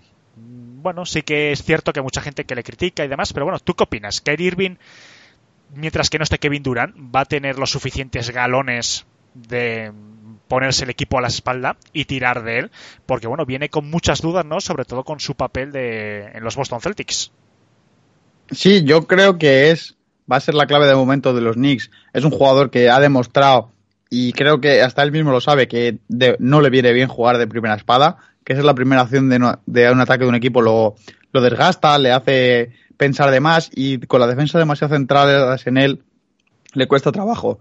Es evidente eso porque se ha ido un equipo en el que está Kevin Durant, que creo que hay que estar muy ciego y creo que ni siquiera él para pensar que él no es que él no es peor jugador que Kevin Durant, que Kevin Durant es mejor jugador que él. Es verdad que tiene un año de adaptación, que tiene un año para empezar antes que él, pero creo que él es consciente de que no es una primera espada. Yo creo que creo que puede ser una primera espada porque tiene la calidad, pero que le viene mejor no serlo. Lo demostró en su mejor tiempo, que fue al lado de LeBron James, luego se fue a los Celtics y bueno, tuvo un año bueno, aunque mermado por las lesiones, y luego ha tenido este año en el que se ha puesto en duda su liderazgo. Es un jugador que funciona un poco como Kobe Bryant, aquel Kobe Bryant de Shaq y Kobe. A Kobe siempre le fue mejor con Shaq que luego cuando fue él por su cuenta, a pesar de que ganase también luego gracias a Pau Gasol y tal. Pero creo que es un poco eso. Irving es una superestrella, es uno de los mejores jugadores de la liga, pero creo que por su estilo de juego y su forma de, sobre todo su personalidad extraña, un poco antipático incluso a veces, le viene mucho mejor tener a alguien al lado, bueno, iba a decir alguien con cabeza, pero estamos hablando de Kevin Durant, pero sí por lo menos un jugador que sea más el centro de todas las miradas.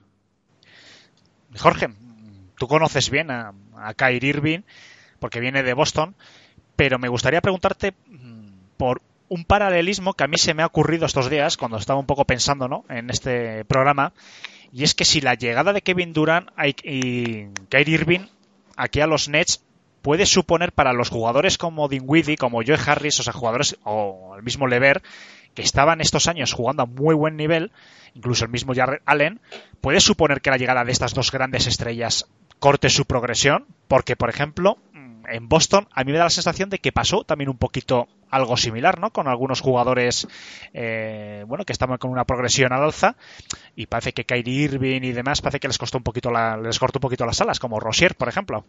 Totalmente, o sea, a mí Irving no nunca me ha parecido un jugador líder, un jugador franquicia que, que pueda representar a un equipo y mucho menos mejorar a sus compañeros, porque en la primera temporada es, ver los playoffs de los Celtics de hace dos temporadas, llegar a unas finales de conferencia y forzarle un séptimo partido a LeBron James, jugando con Terry Rozier de base titular y, y de Jason Tatum como jugador rookie que te promedia 20 puntos, y llega después, se supone que vas a mejorar con Kyrie Irving, que vas a poder llegar a unas finales, incluso disputarle el anillo a los a Leo Warriors y, y Tatum pues es un jugador desconocido, un tío que más, más que aportar molesta y bueno eso y lo Kevin Durant pues pues yo no pienso que pueda cortar una progresión porque ha encajado bien en todos los equipos que ha estado y salvo algún problema así por actitud de, egos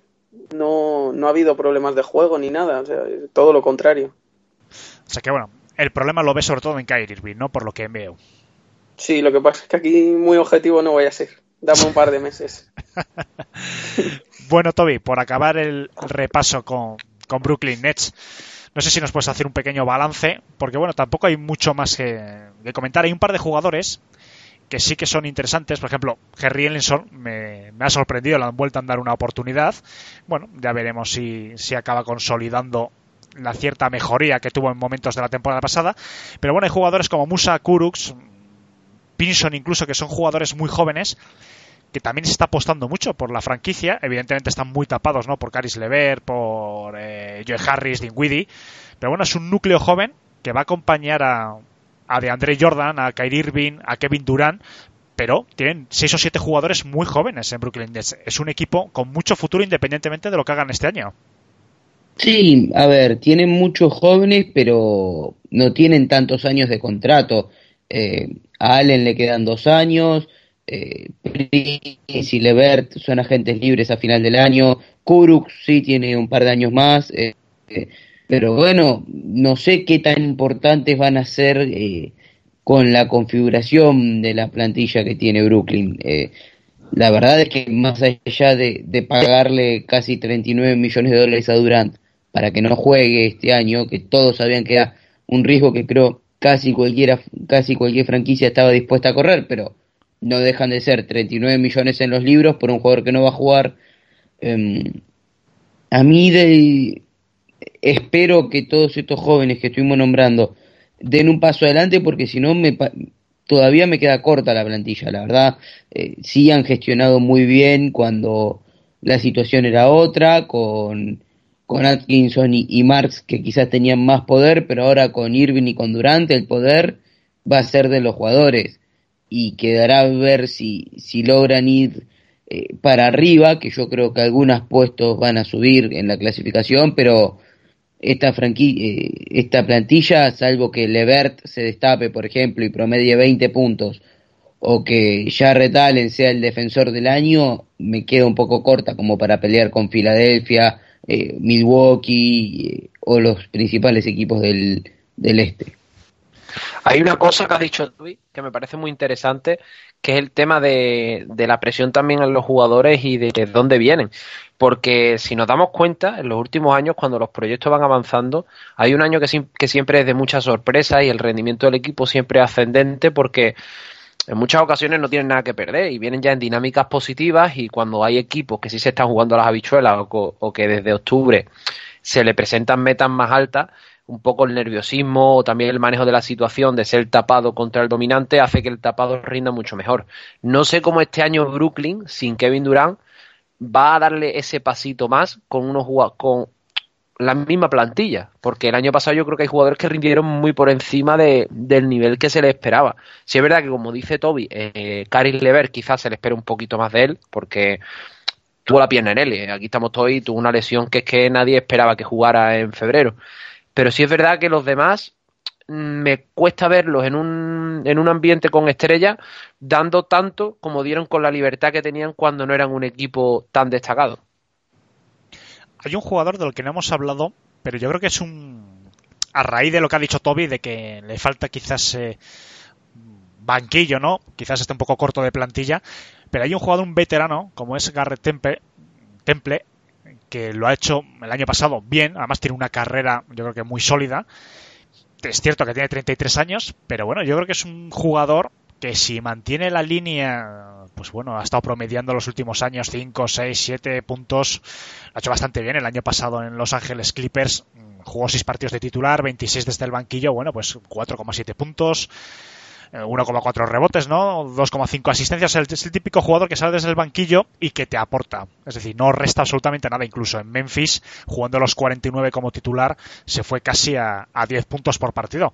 Yo creo que son jugadores que bueno que pueden complementar, no suplir, evidentemente a Kevin Durant no se le suple fácilmente, faltaría menos, es uno de los posiblemente 3-4 mejores jugadores de la NBA, pero bueno, sí que son jugadores, yo creo que en ese sentido no se han movido tan mal, ¿no? Están buscando un núcleo de jugadores, pues fíjate, veteranos, también está ahí Andre Jordan, ¿no? Que es el gran tapado de esta agencia libre de los Nets, pero bueno, en principio si quitas a Kevin Durant, pero pones un quinteto de Kyrie Irving, de Andre Jordan, y después metes a Dinwiddie, eh, Allen, todos estos jugadores que han sorprendido estos años, yo creo que sí que tienes un equipo que puede aspirar arañar algún puesto más. 42 victorias yo creo que son fácilmente superables este año por parte de Brooklyn. No sé si opináis lo mismo. A ver, eh, hay varios jugadores, eh, no solo Temple, que, que, es un escolta bastante decente y que justo al lado de Irving podría ir bien. Wilson Chandler en Filadelfia, creo, Emilio te va a decir mejor, pero creo que no lo había hecho del todo mal y cuando las lesiones eh, lo dejan en paz es un, es un buen jugador. Lo dicho de, de Andre Jordan, Joe Harris, que quizás sí está un poco más afianzado, pero entra en su último año de contrato y va a querer eh, salir a ganarse sus millones. Eh, eh, desde ese lado sí son todos jugadores que podrían encajar, que podrían hacer que el equipo vaya bien. Eh, hoy para mí son una incógnita totalmente porque yo soy muy de Irving, pero Irving en los Celtics eh, no mostró nada, entonces también me genera dudas cómo pueda responder a, llevar el equipo adelante y la transición de pasar a ser eh, la cenicienta, vamos a ponerle el equipo que llegó de casualidad casi a los playoffs, a pasar a tener toda la presión mediática y ver cómo responden ante esos jugadores que no estaban sometidos a tal presión. Esto eh, a mí eh, se me ha ocurrido el efecto Celtics, lo que pasó el año pasado. Una vez los jugadores jóvenes liberados de presión, como fue el año, la temporada pasada, no la anterior, hace dos, se, lesionan los titulares y se liberan de la presión, los jugadores jóvenes destacan, eh, lo petan, vamos, los aficionados del Celtic, que te diga Jorge, y no está Manu, que nos vamos a acordar mucho hoy de él, vamos, los aficionados estaban locos, en plan, imagínate cuando añadamos a esto. Y luego añades lo bueno, lo que se supone que son las piezas clave, y ves que el equipo no responde tan bien. Creo que ese es el gran riesgo que van a sufrir los Brooklyn Nets. Ver cómo, añadiendo piezas como Irving, que además es precisamente la misma que añadieron los, los Celtics, el equipo corre un riesgo de no acabar funcionando bien por lo que sea, por aumentar la presión, porque los jugadores al final no encajan bien, porque están jugando, estaban jugando con jugadores rindiendo por encima de sus posibilidades, etcétera, etcétera, etcétera.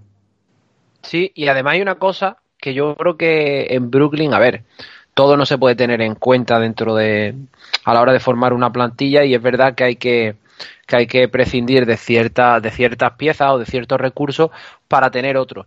Creo que eso que comenta Sergio de, del espejo de Celtic creo que es muy acertado porque los jugadores a los que sumas tú las estrellas no son jugadores eh, de roles específicos prototípicamente, es decir, tenemos un Dinwiddie, tenemos un Levert, tenemos jugadores que realmente para rendir necesitan balón como es normal, no es el típico jugador que está en la esquina esperando la pelota. Entonces, el primer punto negativo del posible salto cualitativo del equipo es ese, es decir, que los jugadores nuevos no se amolden bien a los antiguos jóvenes que estaban jugando mucho y rindiendo bien por las propias características individuales de los jugadores y luego las características de los 15 que tienes en plantilla para combatir con tus propios rivales eh, en el este, por ejemplo pongamos una, una eliminatoria que se puede dar perfectamente. Un, vamos a coger los Pistons de, Alejandro con Brooklyn Nets. Para mí, Brooklyn tiene muy pocas armas para parar a Drummond y a, a Blake Griffin. Lo mismo te digo ya con Embiid con Horford, te digo ya con un Brook López y un Antetokounmpo. Eh, Si es verdad, por ejemplo, los Celtics están un poquito más flojos por dentro, pero ya te nombro a Toronto, por ejemplo, que Toronto tiene por dentro a Mark, a Ibaka y a Siakam. Entonces creo que las propias características del juego de Brooklyn, si es verdad que juegan muy alegres, juegan a 120 puntos, te la pueden liar porque tienen muchos actores secundarios que por sus propias características mencionamos antes pueden tomar un rol importante, pero cuando todo se aprieta una rotación de ocho jugadores, juego lento y tal, los veo muy en desventaja por, por, por la confección de plantilla. Quizás en un oeste, ya ellos con sus piezas recuperadas y tal, podrían tener un pequeño más de éxitos, aunque en la, en la temporada regular quedaran más abajo, pero en el este creo que es al contrario, creo que en la liga regular pueden quedar más arriba, pero es que con el juego interior que tiene es que no pueden competir ni con Indiana, que tiene a Miles Turner y a, y a Domantas. No sé si queréis añadir algo más o dejamos ya los Nets eh, finalizados. Bueno, pues vamos a pasar al siguiente equipo. La verdad que los Nets son un equipo muy a tener en cuenta, y, pero bueno, sí que es cierto que tienen ciertas limitaciones, como dice por ejemplo Emilio en la zona. Pero bueno, de eso va a depender evidentemente de lo que hagan Andre Jordan y, Allen, que bueno, en principio son además de un corte muy parecido. Eso me parece como, como cinco o como cuatro, vamos. Allen puede jugar también como cuatro. Pero bueno, ya lo veremos esta temporada. Es un equipo muy a tener en cuenta y estaremos atentos. Vamos a pasar a Boston, que es un equipo que a mí me genera muchas dudas. El año pasado era un candidato a todo. Aquí el año pasado cuando lo analizamos también por estas fechas hablábamos de ellos como un serio aspirante al título, pero que bueno, yo creo que decepcionó a, todo el mundo, sobre todo no ver ese 4 a 1 aplastante de en semifinales que endosó Milwaukee a Boston Celtics, sobre todo las sensaciones, no más que el, el resultado, porque el resultado puede ser un 4-1, pero se puede ver mayor competitividad, mejores resultados, eh, mejores, eh, no sé, sensaciones, ¿no? Al fin y al cabo. Bueno, voy a empezar por ti, Jorge, en este caso, porque eres seguidor del equipo y seguro que para introducirlo puedes hablarnos un poquito mejor de ellos. La principal novedad, que no es poca, es la llegada de Kemba Walker, que es un jugador, bueno, yo creo que no se puede decir nada que no sepamos, vamos, eh, 25,6 puntos, eh, 5,9 asistencias el año pasado, es un, sin duda una, una de las estrellas de la NBA, quizás tapado, porque viene de Charlotte Hornet, que es un mercado pequeño, un equipo que bueno, que le ha pasado bastante mal estos últimos años, eh, con bastantes deficiencias, pero bueno, a nivel físico eh, las últimas cuatro temporadas prácticamente ha jugado todos los partidos, ha perdido uno o dos en las últimas campañas. El año pasado jugó los 82 de titular, o sea que bueno, promete un buen físico, no va a haber problemas de lesiones en principio, como por ejemplo ha tenido Kyrie Irving, pero bueno, no hay mucho más, no hay muchas más novedades. No sé, Jorge, un análisis un poco general. Bueno, lo que tú has dicho, la principal incorporación es la de Kemba Walker, pero, pero sí que ha variado bastante la, la plantilla respecto al año pasado, sobre todo con los jugadores novatos, porque en la Summer League si la habréis seguido, se ha visto que los Celtics tienen, tienen cosas muy interesantes, como por ejemplo Carson Edwards en el puesto de base, el Taco Fall, como no, en el puesto de pivot, y Grant Williams, por ejemplo, también, y luego Romeo Langford, que no jugó, que no jugó la Summer League, pero viene pareciendo ser el mejor jugador del, del draft que ha elegido los Celtics. Eh, a nivel general, no les veo como candidatos para luchar por el anillo como son los Sixers o los Bucks, pero sí para competir, para molestar, más que otra cosa, como han, como han hecho los Pacers en los últimos años, pues, pues eso.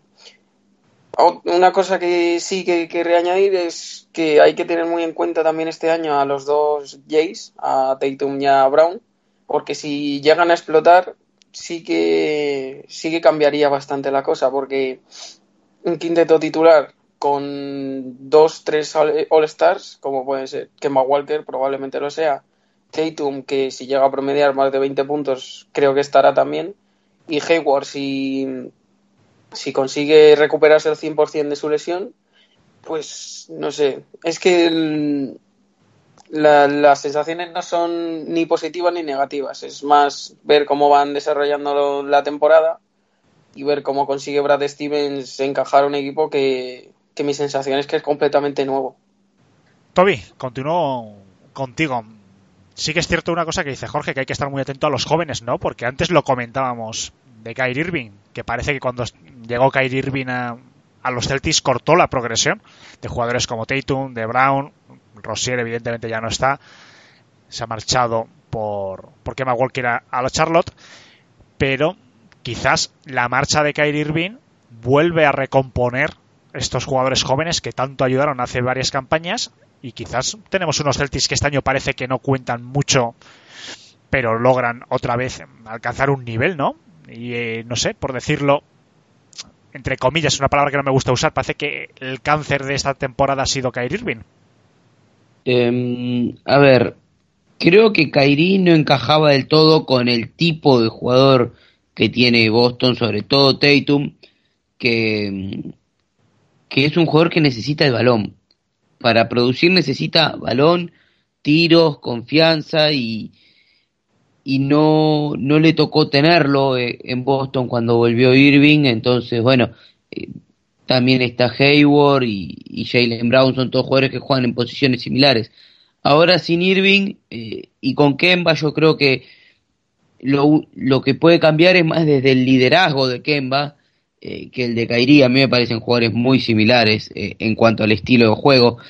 Eh, es cierto que Kemba puede ser un poco mejor en el catch and shoot y que quizás no amase tanto balón, pero el crecimiento de Tatum creo que no va a ir atado al rendimiento de Walker, sino que lo debe hacer por sus propios medios. El talento lo tiene, lo demostró en su primera temporada, pero pero bueno, hay que ver cómo, cómo Stevens logra unir de nuevo ese vestuario, que, que la verdad tantos conflictos tuvo el año pasado, eh, cómo va a manejar la situación de Hayward, porque no deja de ser un jugador que tiene un contrato de 30 millones, que no, no puede salir desde el banco, no sé cómo lo va a hacer, la verdad.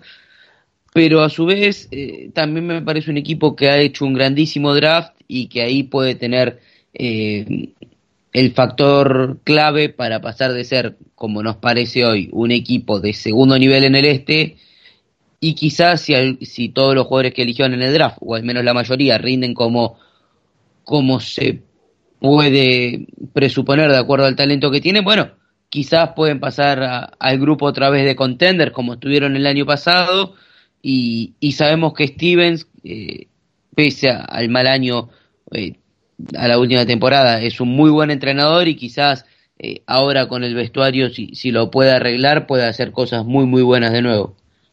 Hay una cosa que ha dicho Toby que me parece muy interesante, el tema de que Tatum, el liderazgo de Tatum no debe ir ligado a, la presencia de Kyrie Irving o Kemba Walker. Estado mirando un poco las estadísticas porque aquí todos los que seguimos la NBA es imposible seguir todos los partidos, entonces muchas veces cuando ves el partido de tu equipo ves tres o cuatro resúmenes más en los condensed game y tal, lo que te queda ya es el box score cuando ya vas a buscar otros partidos. Y yo tengo en mente muchos partidos de, de Tatum, de 8 lanzamientos anotados, de 15, de 16 tiros por partido. Y esta temporada, con respecto a la anterior, es decir, esta con Kyrie Irving, con respecto a la que realmente estaban los jóvenes, por así decirlo, ha subido 3 tiros de media por partido. Es decir, él antes tiraba 10,4 en su temporada de rookie y ahora está en 13,100 largo, es decir, casi 13,2.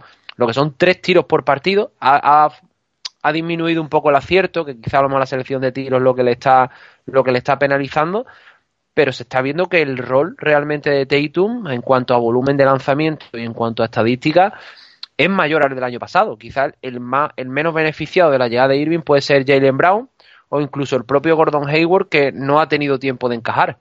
Creo que los Celtics dependen muchísimo de los Jays, como ha dicho Jorge, y de lo que le puedan aportar el juego interior nuevo que, que supongo que hablaremos, que hablaremos ahora más adelante. Pues vamos a hablar del, del juego interior, como bien dice Semeli, vamos a hablar con Sergio. Bueno, está Daniel Teis en Scanter, ha llegado, también es uno de los refuerzos que tienen este año. Bueno, un Scanter controvertido como siempre, no es mal jugador ni mucho menos, pero bueno, parece que va a ser la principal referencia tras la marcha, que ya veremos lo que notan o no, de Al Horford.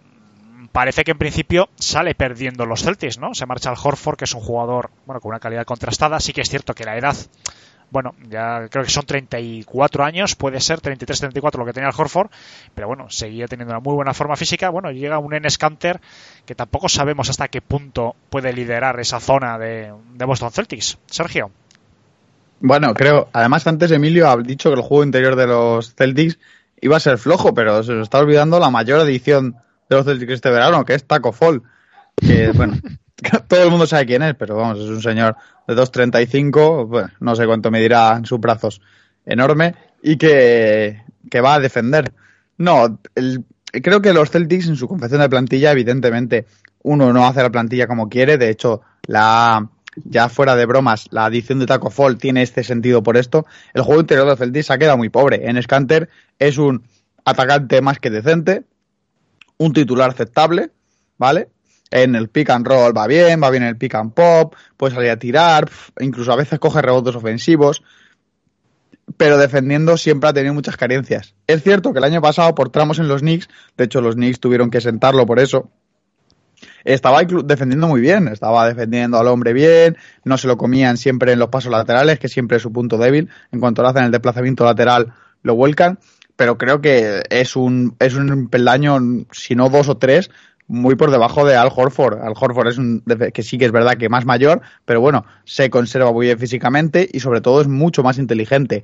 Eh, Al Horford, bueno, Jorge y Jorge y Manu se cansaron de decir que era el padre de Embiid.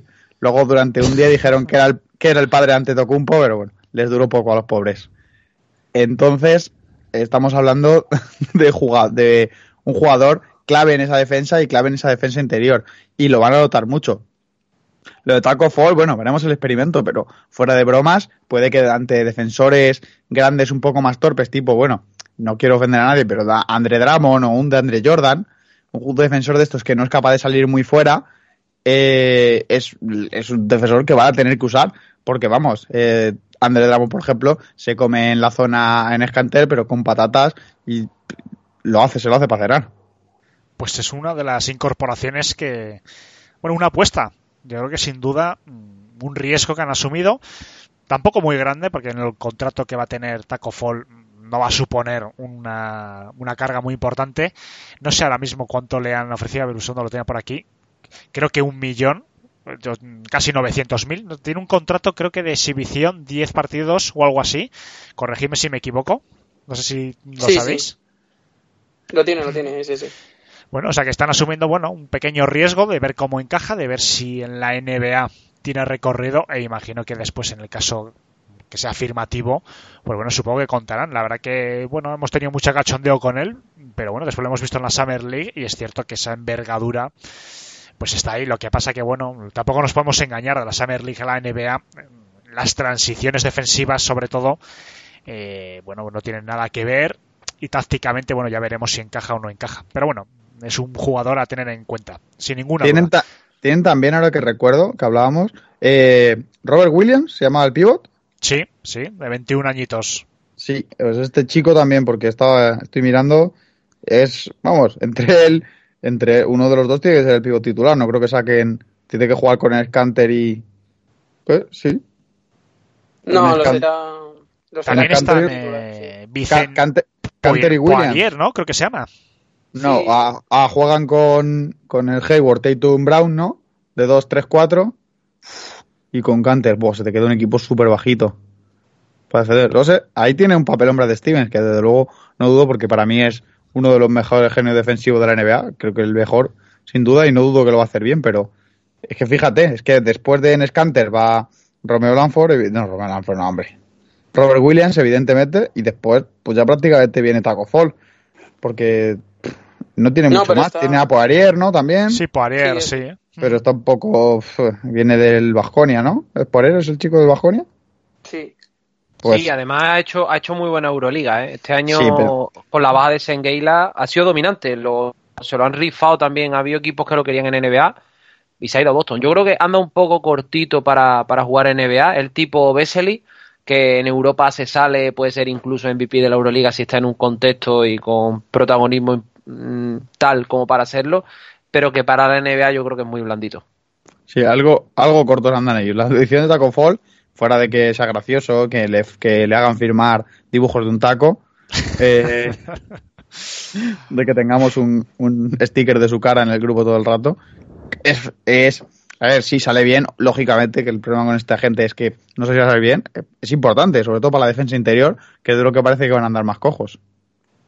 Una apuesta para Boston Celtics. No sé si os queréis mojar un poco, porque bueno, están ahí en el alambre, ¿no? Ah, No yo, me mojo que soy muy de jugármela, 53 o 54 victorias, yo creo. O sea, que tú ves una mejoría clara. Yo cre- creo que sí, creo que Kemba Walker es peor jugador que Kyrie Irving, pero va a jugar mejor que Kyrie Irving. Porque es un jugador más generoso, más, más, más inteligente, sí, más inteligente en pista, que hace jugar a los demás, que no piensa todo el rato en su propio beneficio, que tira si tiene que tirar.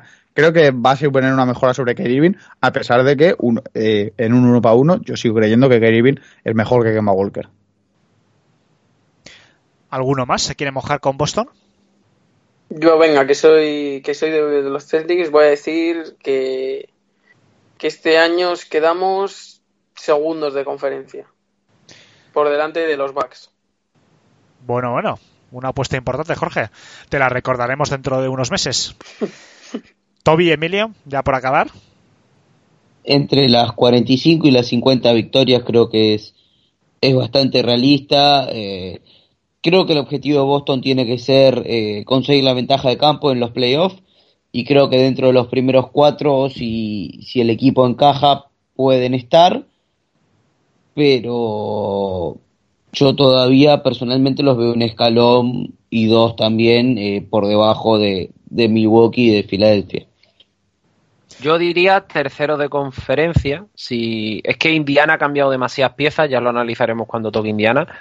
Y después Toronto, en teoría, debería pegar un bajón, que esto es todo en teoría.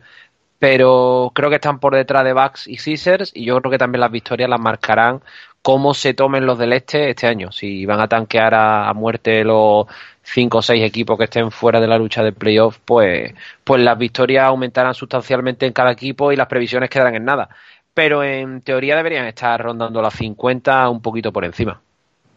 No sé, a mí me genera muchas dudas. La verdad que yo creo que la clave va a estar en Gordon Hayward. Yo creo que es un jugador que ha llegado con un contrato, ya lo hablamos el año pasado, ya no tiene excusa respecto a la lesión. Sí que es cierto que Tatum, bueno, es importante, ¿no? Que recobre la dinámica de hace dos temporadas.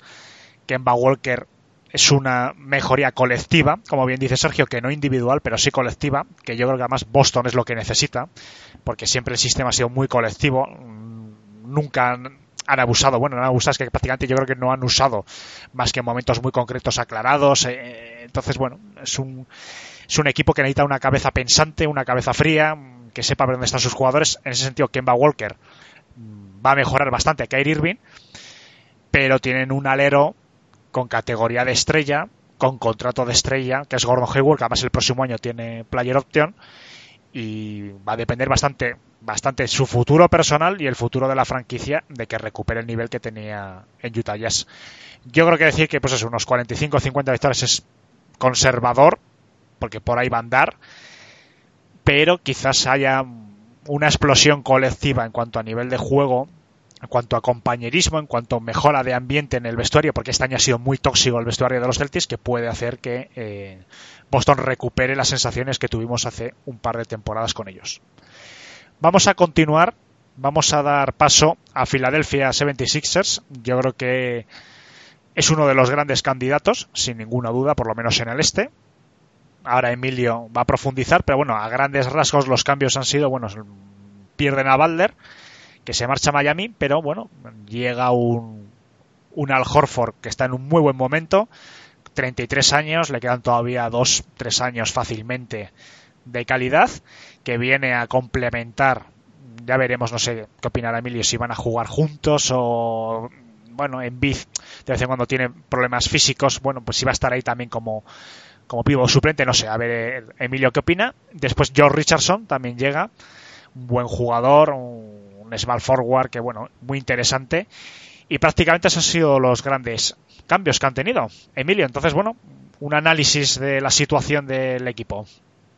Bueno, Alejandro, ha sido un verano clave en el proyecto porque realmente es la primera preseason que tiene, que tiene el Tom Brand a los mandos de Filadelfia y viendo, y viendo el final de temporada que se le compitió a Toronto Raptors prácticamente hasta el último bote en ese maldito aro que yo todavía dudo que esté bien calibrado. Yo creo que caí, caí soploto Canadá para que, para que la pelota cayera.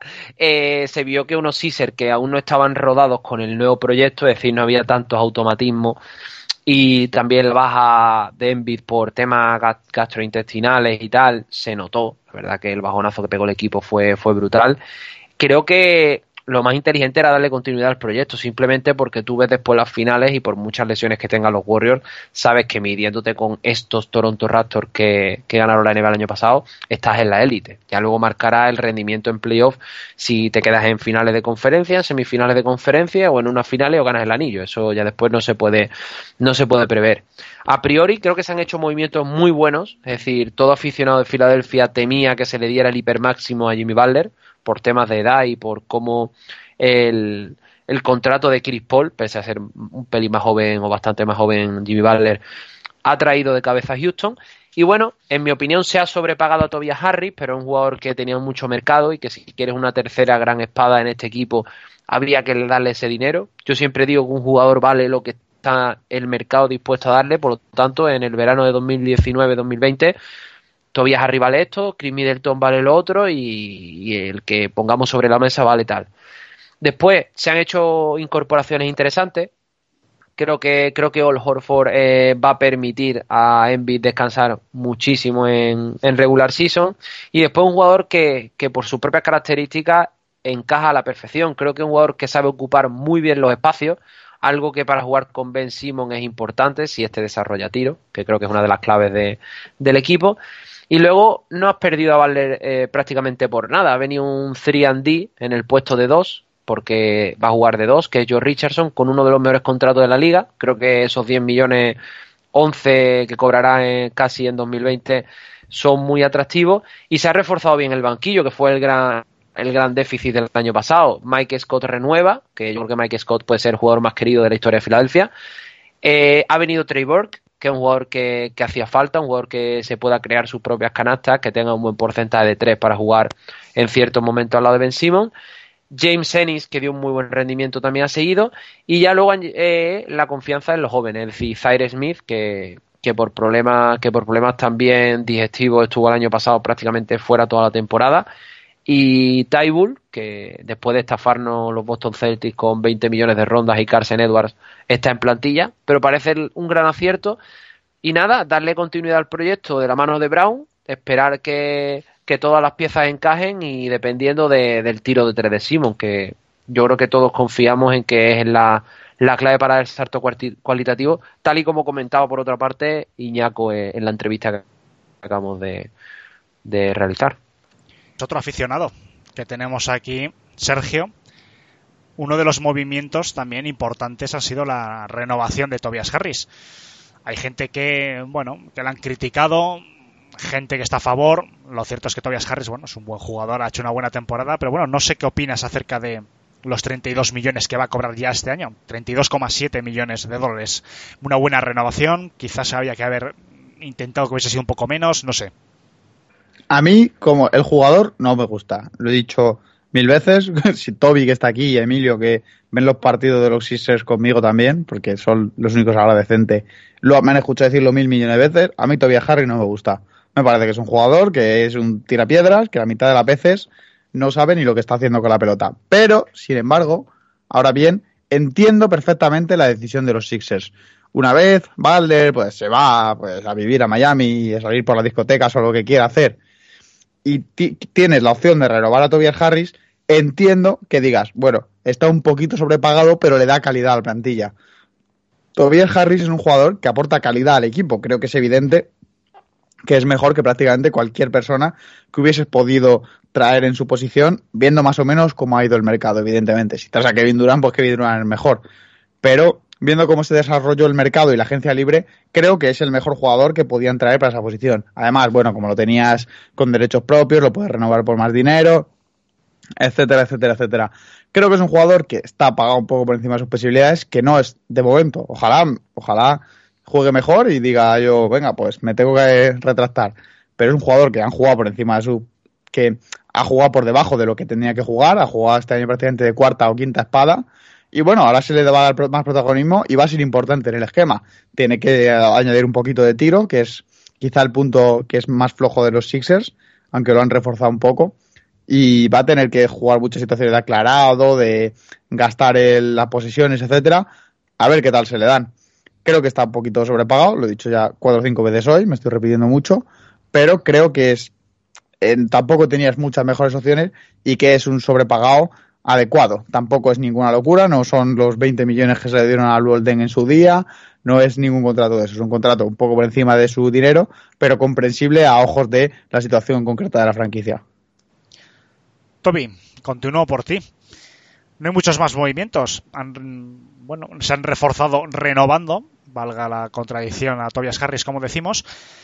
Pero George Richardson también es un jugador muy interesante, 26 años, mucho que demostrar todavía. Llega más con un contrato, bueno, 10 millones. No sé si va a aportar desde el banquillo, si tendrá un hueco, no sé, en el quinteto titular. Bueno, ¿te encaja George Richardson en estos Sixers? A mí personalmente es un jugador que me encanta.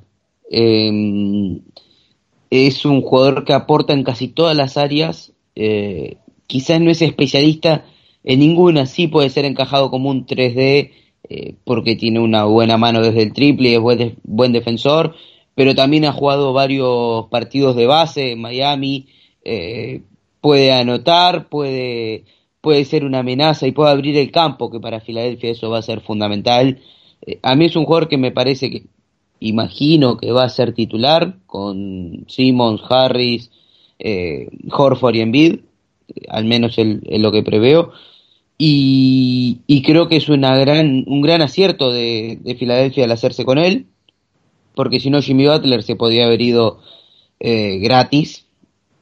Entonces, bueno, creo que, que él es uno de los tantos buenos movimientos que hizo Brand y, compañía este verano pero bueno, al ser un equipo casi nuevo también habrá que, que ver cómo encajan. A priori parecen un muy buen equipo eh, que puede incluso plantearse eh, llegar a las finales de la NBA, pero bueno, es un vestuario nuevo, es un equipo nuevo y, y eso como sabemos lleva tiempo y lleva adaptación. Jorge, tenemos aquí también un viejo conocido de Boston, como es Al Horford, que puede aportar Al Horford a, a estos Sixers. ¿Es compatible Al Horford en la pista jugando con Embiid? Pues sí, perfectamente. O sea, yo, yo he visto muchos partidos de los Celtics en los que en los que Brad Stevens hacía compartir pista a Horford y a, y a Baines, por ejemplo, y, lo hacían perfectamente bien. Horford es un, es un jugador que se puede adaptar a, a cualquier circunstancia en el juego y capaz de meterte triples, capaz de, de defender en la zona como el mejor pivot del mundo. Para mí es el mejor refuerzo que, ha hecho los, que han hecho los Sixers en mucho tiempo. Sí, mucho tiempo en, cuanto a traspasos, obviamente. ¿no? O sea, Embiid es mucho mejor jugador que Horford. Pero Horford es su padre, claro. Lo que pasa es que ahora comparten equipo. Pero no, sí, o sea, eh, Horford y Embiid para mí pueden ser una de las mejores parejas de, de los últimos años en arriba, en, en el frontcourt. Y es por eso por lo que yo les pongo como primeros de conferencia, no por otra razón. Bueno, Emilia, imagino que compartirás las palabras de Jorge, pero ¿qué riesgo hay en que se haya marchado Balder? Porque bueno, es cierto que fue determinante en determina, eh, valga la redundancia, en determinados momentos, sobre todo finales de, de, la temporada. Y bueno, y el equipo del año pasado, como bien has dicho, se quedó a una canasta de llegar a las prácticamente a las finales. O sea, no sabemos hasta dónde podía haber llegado este equipo, por lo menos a finales de conferencia, seguro podría haber competido directamente contra Milwaukee, pero ¿hasta qué punto va a notar? Porque hemos hablado de las fortalezas, pero ¿hasta qué punto va a notar los Sixers la pérdida de Balder? Bueno, a ver, eh, yo creo que el protagonismo de Butler a final de, de, de, temporada, yo creo que es causa y consecuencia de cómo se desarrolla la temporada. Es decir, la propia anarquía del juego de los Sixers, pese al gran trabajo de Brown con los ajustes en, en playoff, eh, lo que te llevaba era a que Butler fuera el que decidiera. Si vosotros habéis visto cualquier eh, eh, clutch time de, Jimmy Butler con cualquier canasta decisiva, son jugadas de uno para uno con jugadores abiertos y a ver qué a penetrar o me paro en seco y lanzo de media distancia, que no son cosas súper elaboradas de un sistema. Entonces yo creo que Butler, al también un poco un verso libre en estos aspectos, eh, tomaba el protagonismo ya también, ya no solo por jerarquía, sino también por características de su juego. Este año se presupone que habrá un trabajo táctico mucho mayor que el del año pasado. Ahí ya entra la responsabilidad de Brown. Hemos tenido en nuestro programa en Campana, que solamente es de los Caesar y no es tan completo como este, que abarcamos todo, eh, el problema de quién es el jugador que tiene que cerrar ahora los partidos de, de Filadelfia, porque si bien Embiid es el mejor jugador que tiene, Hoy en día la NBA, bueno, en cualquier época, salvo, salvo momentos puntuales de Tim Duncan, es muy difícil que un jugador interior eh, le llegue la pelota en el momento justo, en el, en el lugar justo y con los recursos necesarios para decidirte un partido. Siempre estamos acostumbrados bien a ese alero dominador o bien a ese jugador exterior que eh, proponga la jugada decisiva para cerrar los partidos. El, ahí es donde entra en escenas Simon. Simon necesita una batería de recursos mucho mayor para poder hacer algo más que simplemente penetrar o buscar su superioridad física con jugadores exteriores. O bien le, en, tiene el colmillo de Antetokounmpo, como comentábamos con Iñaco, o bien eh, incorpora ya a su juego ese maldito tiro exterior. Yo personalmente a Tobias Harry no lo veo como un jugador de cerrar partido, más allá de que, de que en Detroit se pudiera, se pudiera ocupar de ello puntualmente en esta época que estuvo con el traspaso de Griffin, no ha sido nunca el jugador que cierra un partido. En, en Clipper, por ejemplo, tenía Luke Williams, que era el encargado de, de jugarse la pelota en, momentos calientes. Por lo tanto, yo creo que la, el problema de Jimmy Butler, la ausencia de Jimmy Butler, para empezar, creo que se va a notar más la baja de JJ Reddick por la falta de un tirador puro, aunque no tuviera defensa, que el propio Jimmy Butler, porque el perfil de Jimmy Butler lo tienes con Josh Richardson, si es verdad que es un, es un bajón en la escala de, de, de jerarquía en la NBA, pero un jugador que te puede cumplir bien sabiendo que tienes otro, que te van a dar esos roles de liderazgo. Y en la segunda unidad, el fichaje de Trey Burke creo que es clave, porque te da esa, esa iniciativa, esa, ese generar canastas cuando Simon se siente, y luego tiene al lado a Zaire Smith, que yo creo que es el que le da ese puntito de defensa que faltaba en la segunda unidad. Por lo tanto, se notará, depende de Brown, de la pizarra de Brown y de cómo organice, de cómo organice la rotación. Yo quiero decir una sola cosa. Emilio sabe, yo sé, y todos los que están acá saben que Tim Duncan seguramente fue el mejor a la pivot de la historia, pero no era el jugador al que le daban la última pelota en San Antonio ya te hice saltar, ¿no? Estaba esperando, es que sabía, digo, verás cómo eh, lo estoy diciendo, no será alguien sudamericano, ¿no? el, el segundo mejor número 20 de la historia. Según Alejandro, ¿no? Bueno, pues eh, buen repaso el que hemos hecho. Yo creo que es un candidato a todo, los Sixers. Y nos queda el que ha sido mm, el campeón de la NBA y por supuesto primero en la división Atlántico, los Raptors con 58 victorias, 24 derrotas. Pero como también comentábamos con Iñaco en la primera parte del programa, se generan dudas, ¿no? Porque se ha marchado el que ha sido el gran referente del equipo, se ha marchado a los Clippers, Kawhi Leonard. Sí que es cierto que llegó a mediados de temporada a Margasol, ha aportado también bastante. Sergi Ibaka, bueno, también está ahí, lo que pasa que, bueno, quizás es más irregular en determinados momentos, pero no hay mucho más. O sea, es el mismo equipo, pero prácticamente has quitado a su mejor jugador. Y este año, de hecho, en ninguna quiniela está saliendo como candidato ni siquiera a la conferencia, la conferencia este, pero yo tengo la sensación de que le estamos descartando demasiado rápido. Un equipo con, bueno, Lowry también irregular, ¿no? Quizás sea el mejor nombre que se le puede poner al, jugador, que además es el mejor pagado este año, 33 millones. Margasol, que ya no es un chaval, pero sigue teniendo muchísima calidad. O sea, yo creo que tienen dos o tres jugadores, cuatro quizás, que bueno, que pueden dar guerra en el este. Además es un equipo que se conoce muy bien, está muy bien entrenado, es una gerencia muy seria. Y bueno, que quizás les estemos quitando demasiado rápido. Jorge, empiezo por ti. No sé qué podemos esperar de los Raptors. Pues la verdad es que después de alcanzar el éxito increíble que nadie se esperaba, pues no se puede esperar una temporada igual. Sobre todo por la marcha de Kawhi Leonard, que era su principal estrella y, después de una agencia libre que, deja bastante que desear, en mi opinión. Sí que va a seguir siendo un equipo de, de playoff, teniendo a jugadores como Lowry, Gasol y Siakam, que cada vez es cada vez es mejor jugador y yo creo que en un futuro se convertirá en la imagen de, la franquicia.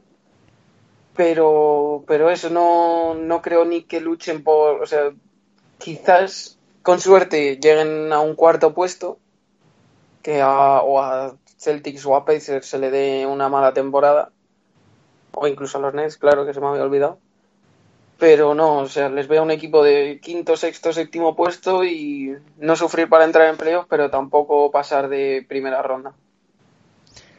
Una agencia libre, como bien dices, flojita.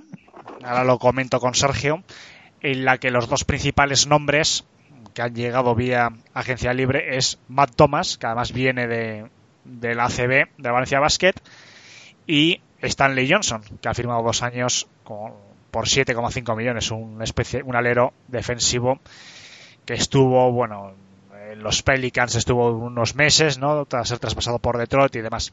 Pero bueno, son dos jugadores que reflejan, ¿no? Que la calidad de, de la agencia libre, bueno, que deja que desear, ¿no? Por lo menos mediocridad pero bueno, Sergio, lo mismo. Es una incógnita, ¿no? Porque Toronto sí que es cierto que ha perdido su mejor jugador, pero bueno, no deja de ser un equipo que se conoce muy bien. Margasol además sabe jugar muy bien en equipo. Y bueno, y, y, por qué no puede ser una de las grandes sorpresas en el este? No digo que esa sorpresa sea ganar la conferencia, evidentemente, pero sí dar guerra, sí demostrar que somos los vigentes campeones tenemos un buen equipo, tenemos un quinteto titular, que sí que es cierto que hemos perdido nuestra gran estrella, pero seguimos teniendo 3-4 jugadores de renombre. Y bueno, ¿por qué no competir hasta unas semifinales o, una primera ronda, pero competida? No, creo, tiene, Toronto Raptors tiene muy buen equipo. El único problema que yo le veo a esa plantilla es que quizá, a falta, evidentemente, creo que ha sido Jorge que lo ha dicho, lo de Pascal Siakam, a falta de ver la evolución de Siakam, eh, de ver que le falta una gran estrella. Bueno, una gran estrella o un referente de momentos clave. El año pasado fue un equipo que jugó estupendamente, que jugó muy bien y lo que le lo que prácticamente no, lo que totalmente le dio el anillo fue que en momentos puntuales en los que el partido estaba apretado le echaron el balón a Kawhi. Echaron así a Filadelfia, ganaron así muchos partidos porque Kawhi es un jugador que sabemos que tiene sangre muy fría, que tiene una calidad infinita y ha ganado muchos partidos simplemente por, por pura técnica individual cuando el equipo no daba. Aún así, es un equipo que va a jugar muy bien, creo que va a competir los playoffs sin problemas, que va a competir la ronda al que le toque, que tiene muy buenos jugadores, que siempre desarrolla buenos jugadores. O Unobi sigue por ahí para sustituir, por lo menos en defensa, a Kawhi Leonard, se ha quedado con Margasol por lo menos un año más, tiene a Ibaka, tiene a Guy Lowry, son, tiene son jugadores que dan suficiente para hacer un equipo de playoffs. Eh, veremos, sobre todo los momentos clave. Evidentemente creo que no es un candidato tan serio al anillo. Nunca hay que descartar al antiguo campeón, el corazón del campeón y esas cosas se dicen siempre. Pero es un equipo que ha perdido un jugador, pero más que ese jugador ha perdido esa función. Ahora van a tener que buscar otro. Veremos qué tal se desarrolla ese acá, veremos Nick qué tal entrenador es, que parece que muy bueno. Y yo creo que es un equipo que sin problemas debería andar peleando por los playoffs y dando guerra a cualquier equipo que le toque, al que le toque enfrentarse. Hay un dato importante que no se está hablando acerca de Toronto Raptors. Y ahora lo voy a comentar contigo un poco, Emilio, si te parece bien. Y es que el próximo año solo tienen garantizados 12 millones. Es decir, tienen prácticamente la plantilla, bueno, el próximo año es que la dejan vacía. Tiene Norman Powell, que el próximo año tiene 10 millones garantizados. Siakam tiene una oferta cualificada por 3 millones y medios. Y después Anu Novi y Davis, Terren Davis, tienen opciones de equipo. Y Matt Thomas, que es el jugador que ha llegado este año, como digo, de Valencia Basket, tiene dos años más de un millón y medio y un millón setecientos. Es decir, 12 millones, poco más de 12 millones comprometidos. Esto, Emilio, nos dice, o por lo menos a mí me dice, no sé si lo compartes, que si este año la cosa se tuerce un poquito, el próximo año Toronto Raptors, equipo totalmente nuevo. Sí, porque además eso que comenta, eh, lo más interesante es que al acabar tantos jugadores contrato este año, puede que incluso se muevan antes de que termine la temporada, si se ve que, que el objetivo no se cumple, es decir, yo creo que no van a estar eh, no van a estar a nivel de las expectativas del año pasado porque tienen peor plantilla, es decir, se te va prácticamente el mejor jugador del mundo, un top 5 NBA en los momentos en los momentos importantes de playoff y realmente no has podido incorporar a nadie porque estás ahogado salarialmente después del movimiento de Margasol, el contrato de Ibaka, Lowry y tal. Yo creo que a partir de este año, independientemente de, del nivel que muestre la plantilla, va a haber cambios sustanciales. Yo creo que, que Toronto va a tomar la vía de, de proyecto nuevo. Además, tiene muchos credenciales, es decir, han sabido montar un proyecto en el que prácticamente estaba derrumbado, fueron valientes y se, se deshacieron de, se deshicieron, perdón, de, de Rosen lo que siempre le hemos pedido a lo mejor, por ejemplo, a Blazers, ¿no? Y dieron un paso más y lo consiguieron. Tienen, tienen una buena cantera, entre comillas cantera, pues sabemos que la NBA no hay cantera, pero sí es verdad que manejan muy bien estos equipos afiliados de G-League y tal y después controlan muy bien el talento el talento por el mundo es decir están haciendo picks de draft eh, muy interesantes Nurse le está dando mucho protagonismo también y tienen el aval de Ujiri se rumoreó incluso el mismo día que le estaban dando el trofeo Larry O'Brien se rumoreaba que Ujiri se iba a ir a Washington a montar un nuevo proyecto y con nuevos retos y tal y de momento Ujiri sigue, sigue en Canadá por lo tanto yo creo que va a haber revolución total. Creo que a Lowry sí le van a dar a lo mejor una renovación de estas de cortesía, pero sin irse mucho de, de locos. Es decir, si ven que el año que viene no hay una, una mejor opción en el base, renovarán por poco tiempo y mucho dinero o por un contrato más largo y menos dinero pero por lo demás, más allá de lo que pueda, de lo que pueda demostrarse acá en este año y la remuneración que, que, consiga a partir de ello, yo creo que van a cambiar mucho los Raptors. Y por último, algo que me ha sorprendido que no hayamos hablado todavía es cómo de gordo va a volver Lowry, porque Lowry ha ganado el anillo, no va, con, no, va a volver con Estados Unidos, no tiene presión, ya ha callado a todos los haters, puede venir eh, muy Raymond Felton, ¿eh? Se le acaba contrato, como digo, a Kyle Lowry, creo con 34 años, creo que va a cumplir esta temporada, creo, no sé si me da tiempo para mirarlo en un segundo, y es un jugador, bueno, controvertido, pero yo creo que todavía Kyle Lowry se puede marchar. Fíjate, yo pienso que este va a ser un jugador carne de traspaso para enero o febrero. A mí me da la sensación de que va a ir algún otro equipo que esté necesitado. No sé hasta qué punto se le hará un contrato, pues ya los, los años que le queda. Tiene efectivamente 33 años, 34 el próximo, es del 86. Con 34 años, bueno, Lowry este año necesita tener una buena temporada para aspirar a un contrato, bueno, pues dos, tres años bastante menos, yo calculo que por la mitad de lo que está cobrando ahora como máximo. Pero necesita tener un buen año. Quizás la motivación de Lowry sea lo que mantenga a Toronto Raptors en, bueno, en la élite del este o no. Ya veremos. No sé si queréis hacer para cerrar la división algún pronóstico acerca de Toronto. ¿Pensáis alguno que va a ser no voy a preguntar acerca de si va a ser una de las grandes sorpresas positivas. ¿Pensáis alguno que va a ser un equipo que se deje caer fuera de playoff? Yo. Yo, como mucho, los imagino en el octavo puesto, pero que veo la plantilla y hay buenos jugadores, pero perdieron eh, algo muy importante, y no hablo solo por Kawhi, es como que entró en la plantilla un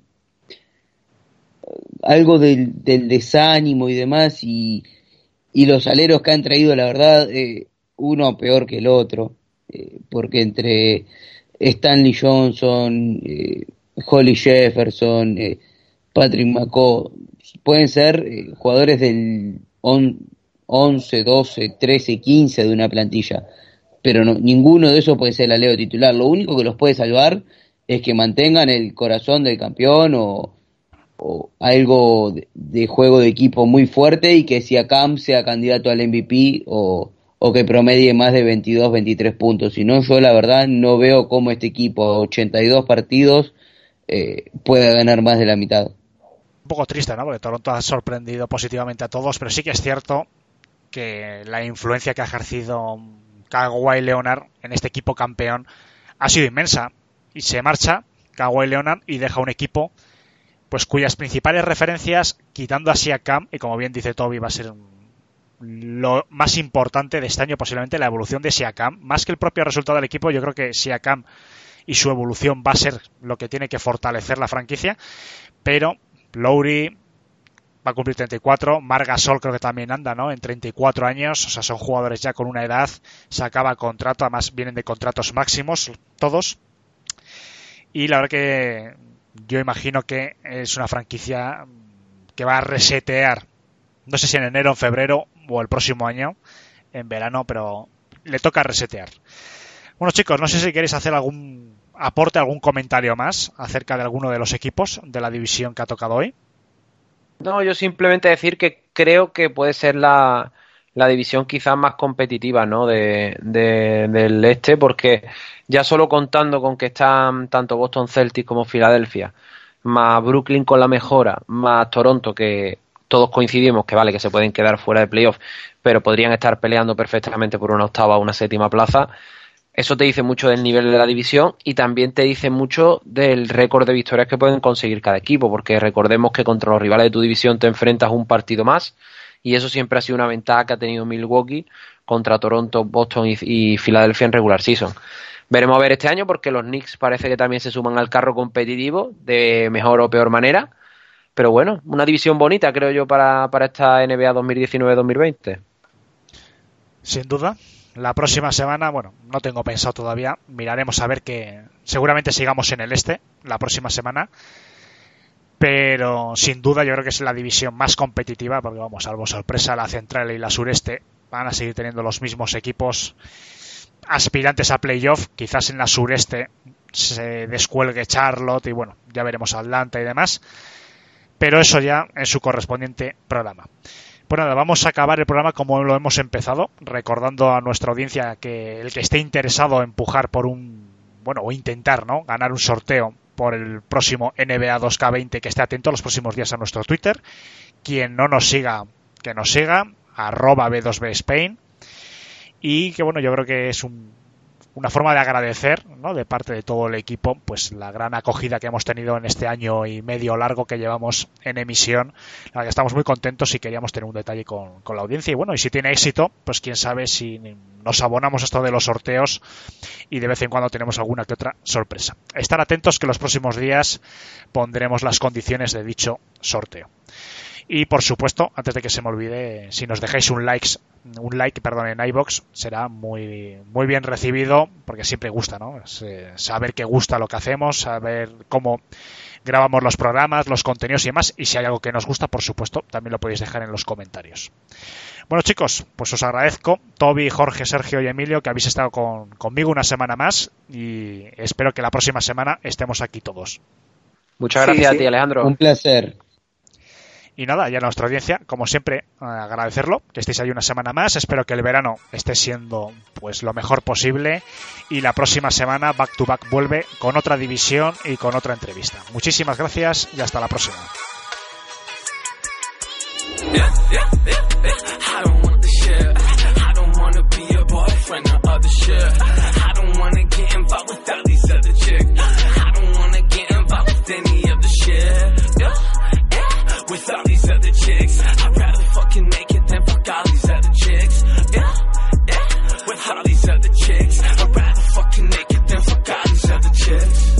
Shot, two shots, you gonna get some more. Five shots, six shots, you gonna hit the floor. Nine shot, ten shots, you never wanted more. I'm supposed to be your boyfriend, but it's a chore. Yeah. Why you fucking rude? I know you wanna make it, but why does that make you cool? I tell her you don't love her and you couldn't make it, dude. Cause you don't need another fucking lady with your crew. Yeah, yeah. I know what you mean. You gotta push them out if you just wanna be a G. They hate to be alone, but it's exactly what they need. So tell these motherfuckers they can get it when I leave. Yeah, yeah, yeah, yeah, yeah. I don't want the shit. I don't wanna be your boyfriend or other shit.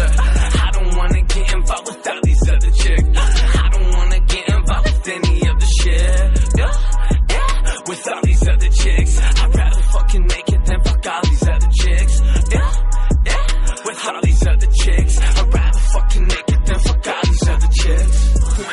Two shots, you're gonna get some more. Five shots, six shots, you're gonna hit the floor. Nine shot, ten shots, you never wanted more. I'm supposed to be your boyfriend, but it's a chore. Yeah? Yeah? Oh, where you fucking been? I know you wanna know, but I can't tell you till the end. I know I gotta make it and I'll fake it to pretend. Cause fuck all of the hating that you say is in my head. Yeah, yeah, yeah, yeah. You say it's in my head. I know you want us naked, let's just say it's just pretend. I know you want me famous, let's just say this is the end. I know you feel me, baby, let's just hit it once again. Yeah, yeah, yeah, yeah. I don't want the shit. I don't wanna be your boyfriend or other shit. I don't wanna get involved with all these other chicks. I don't wanna get involved with any of the shit. Yeah, yeah. With all these other chicks, I'd rather fucking make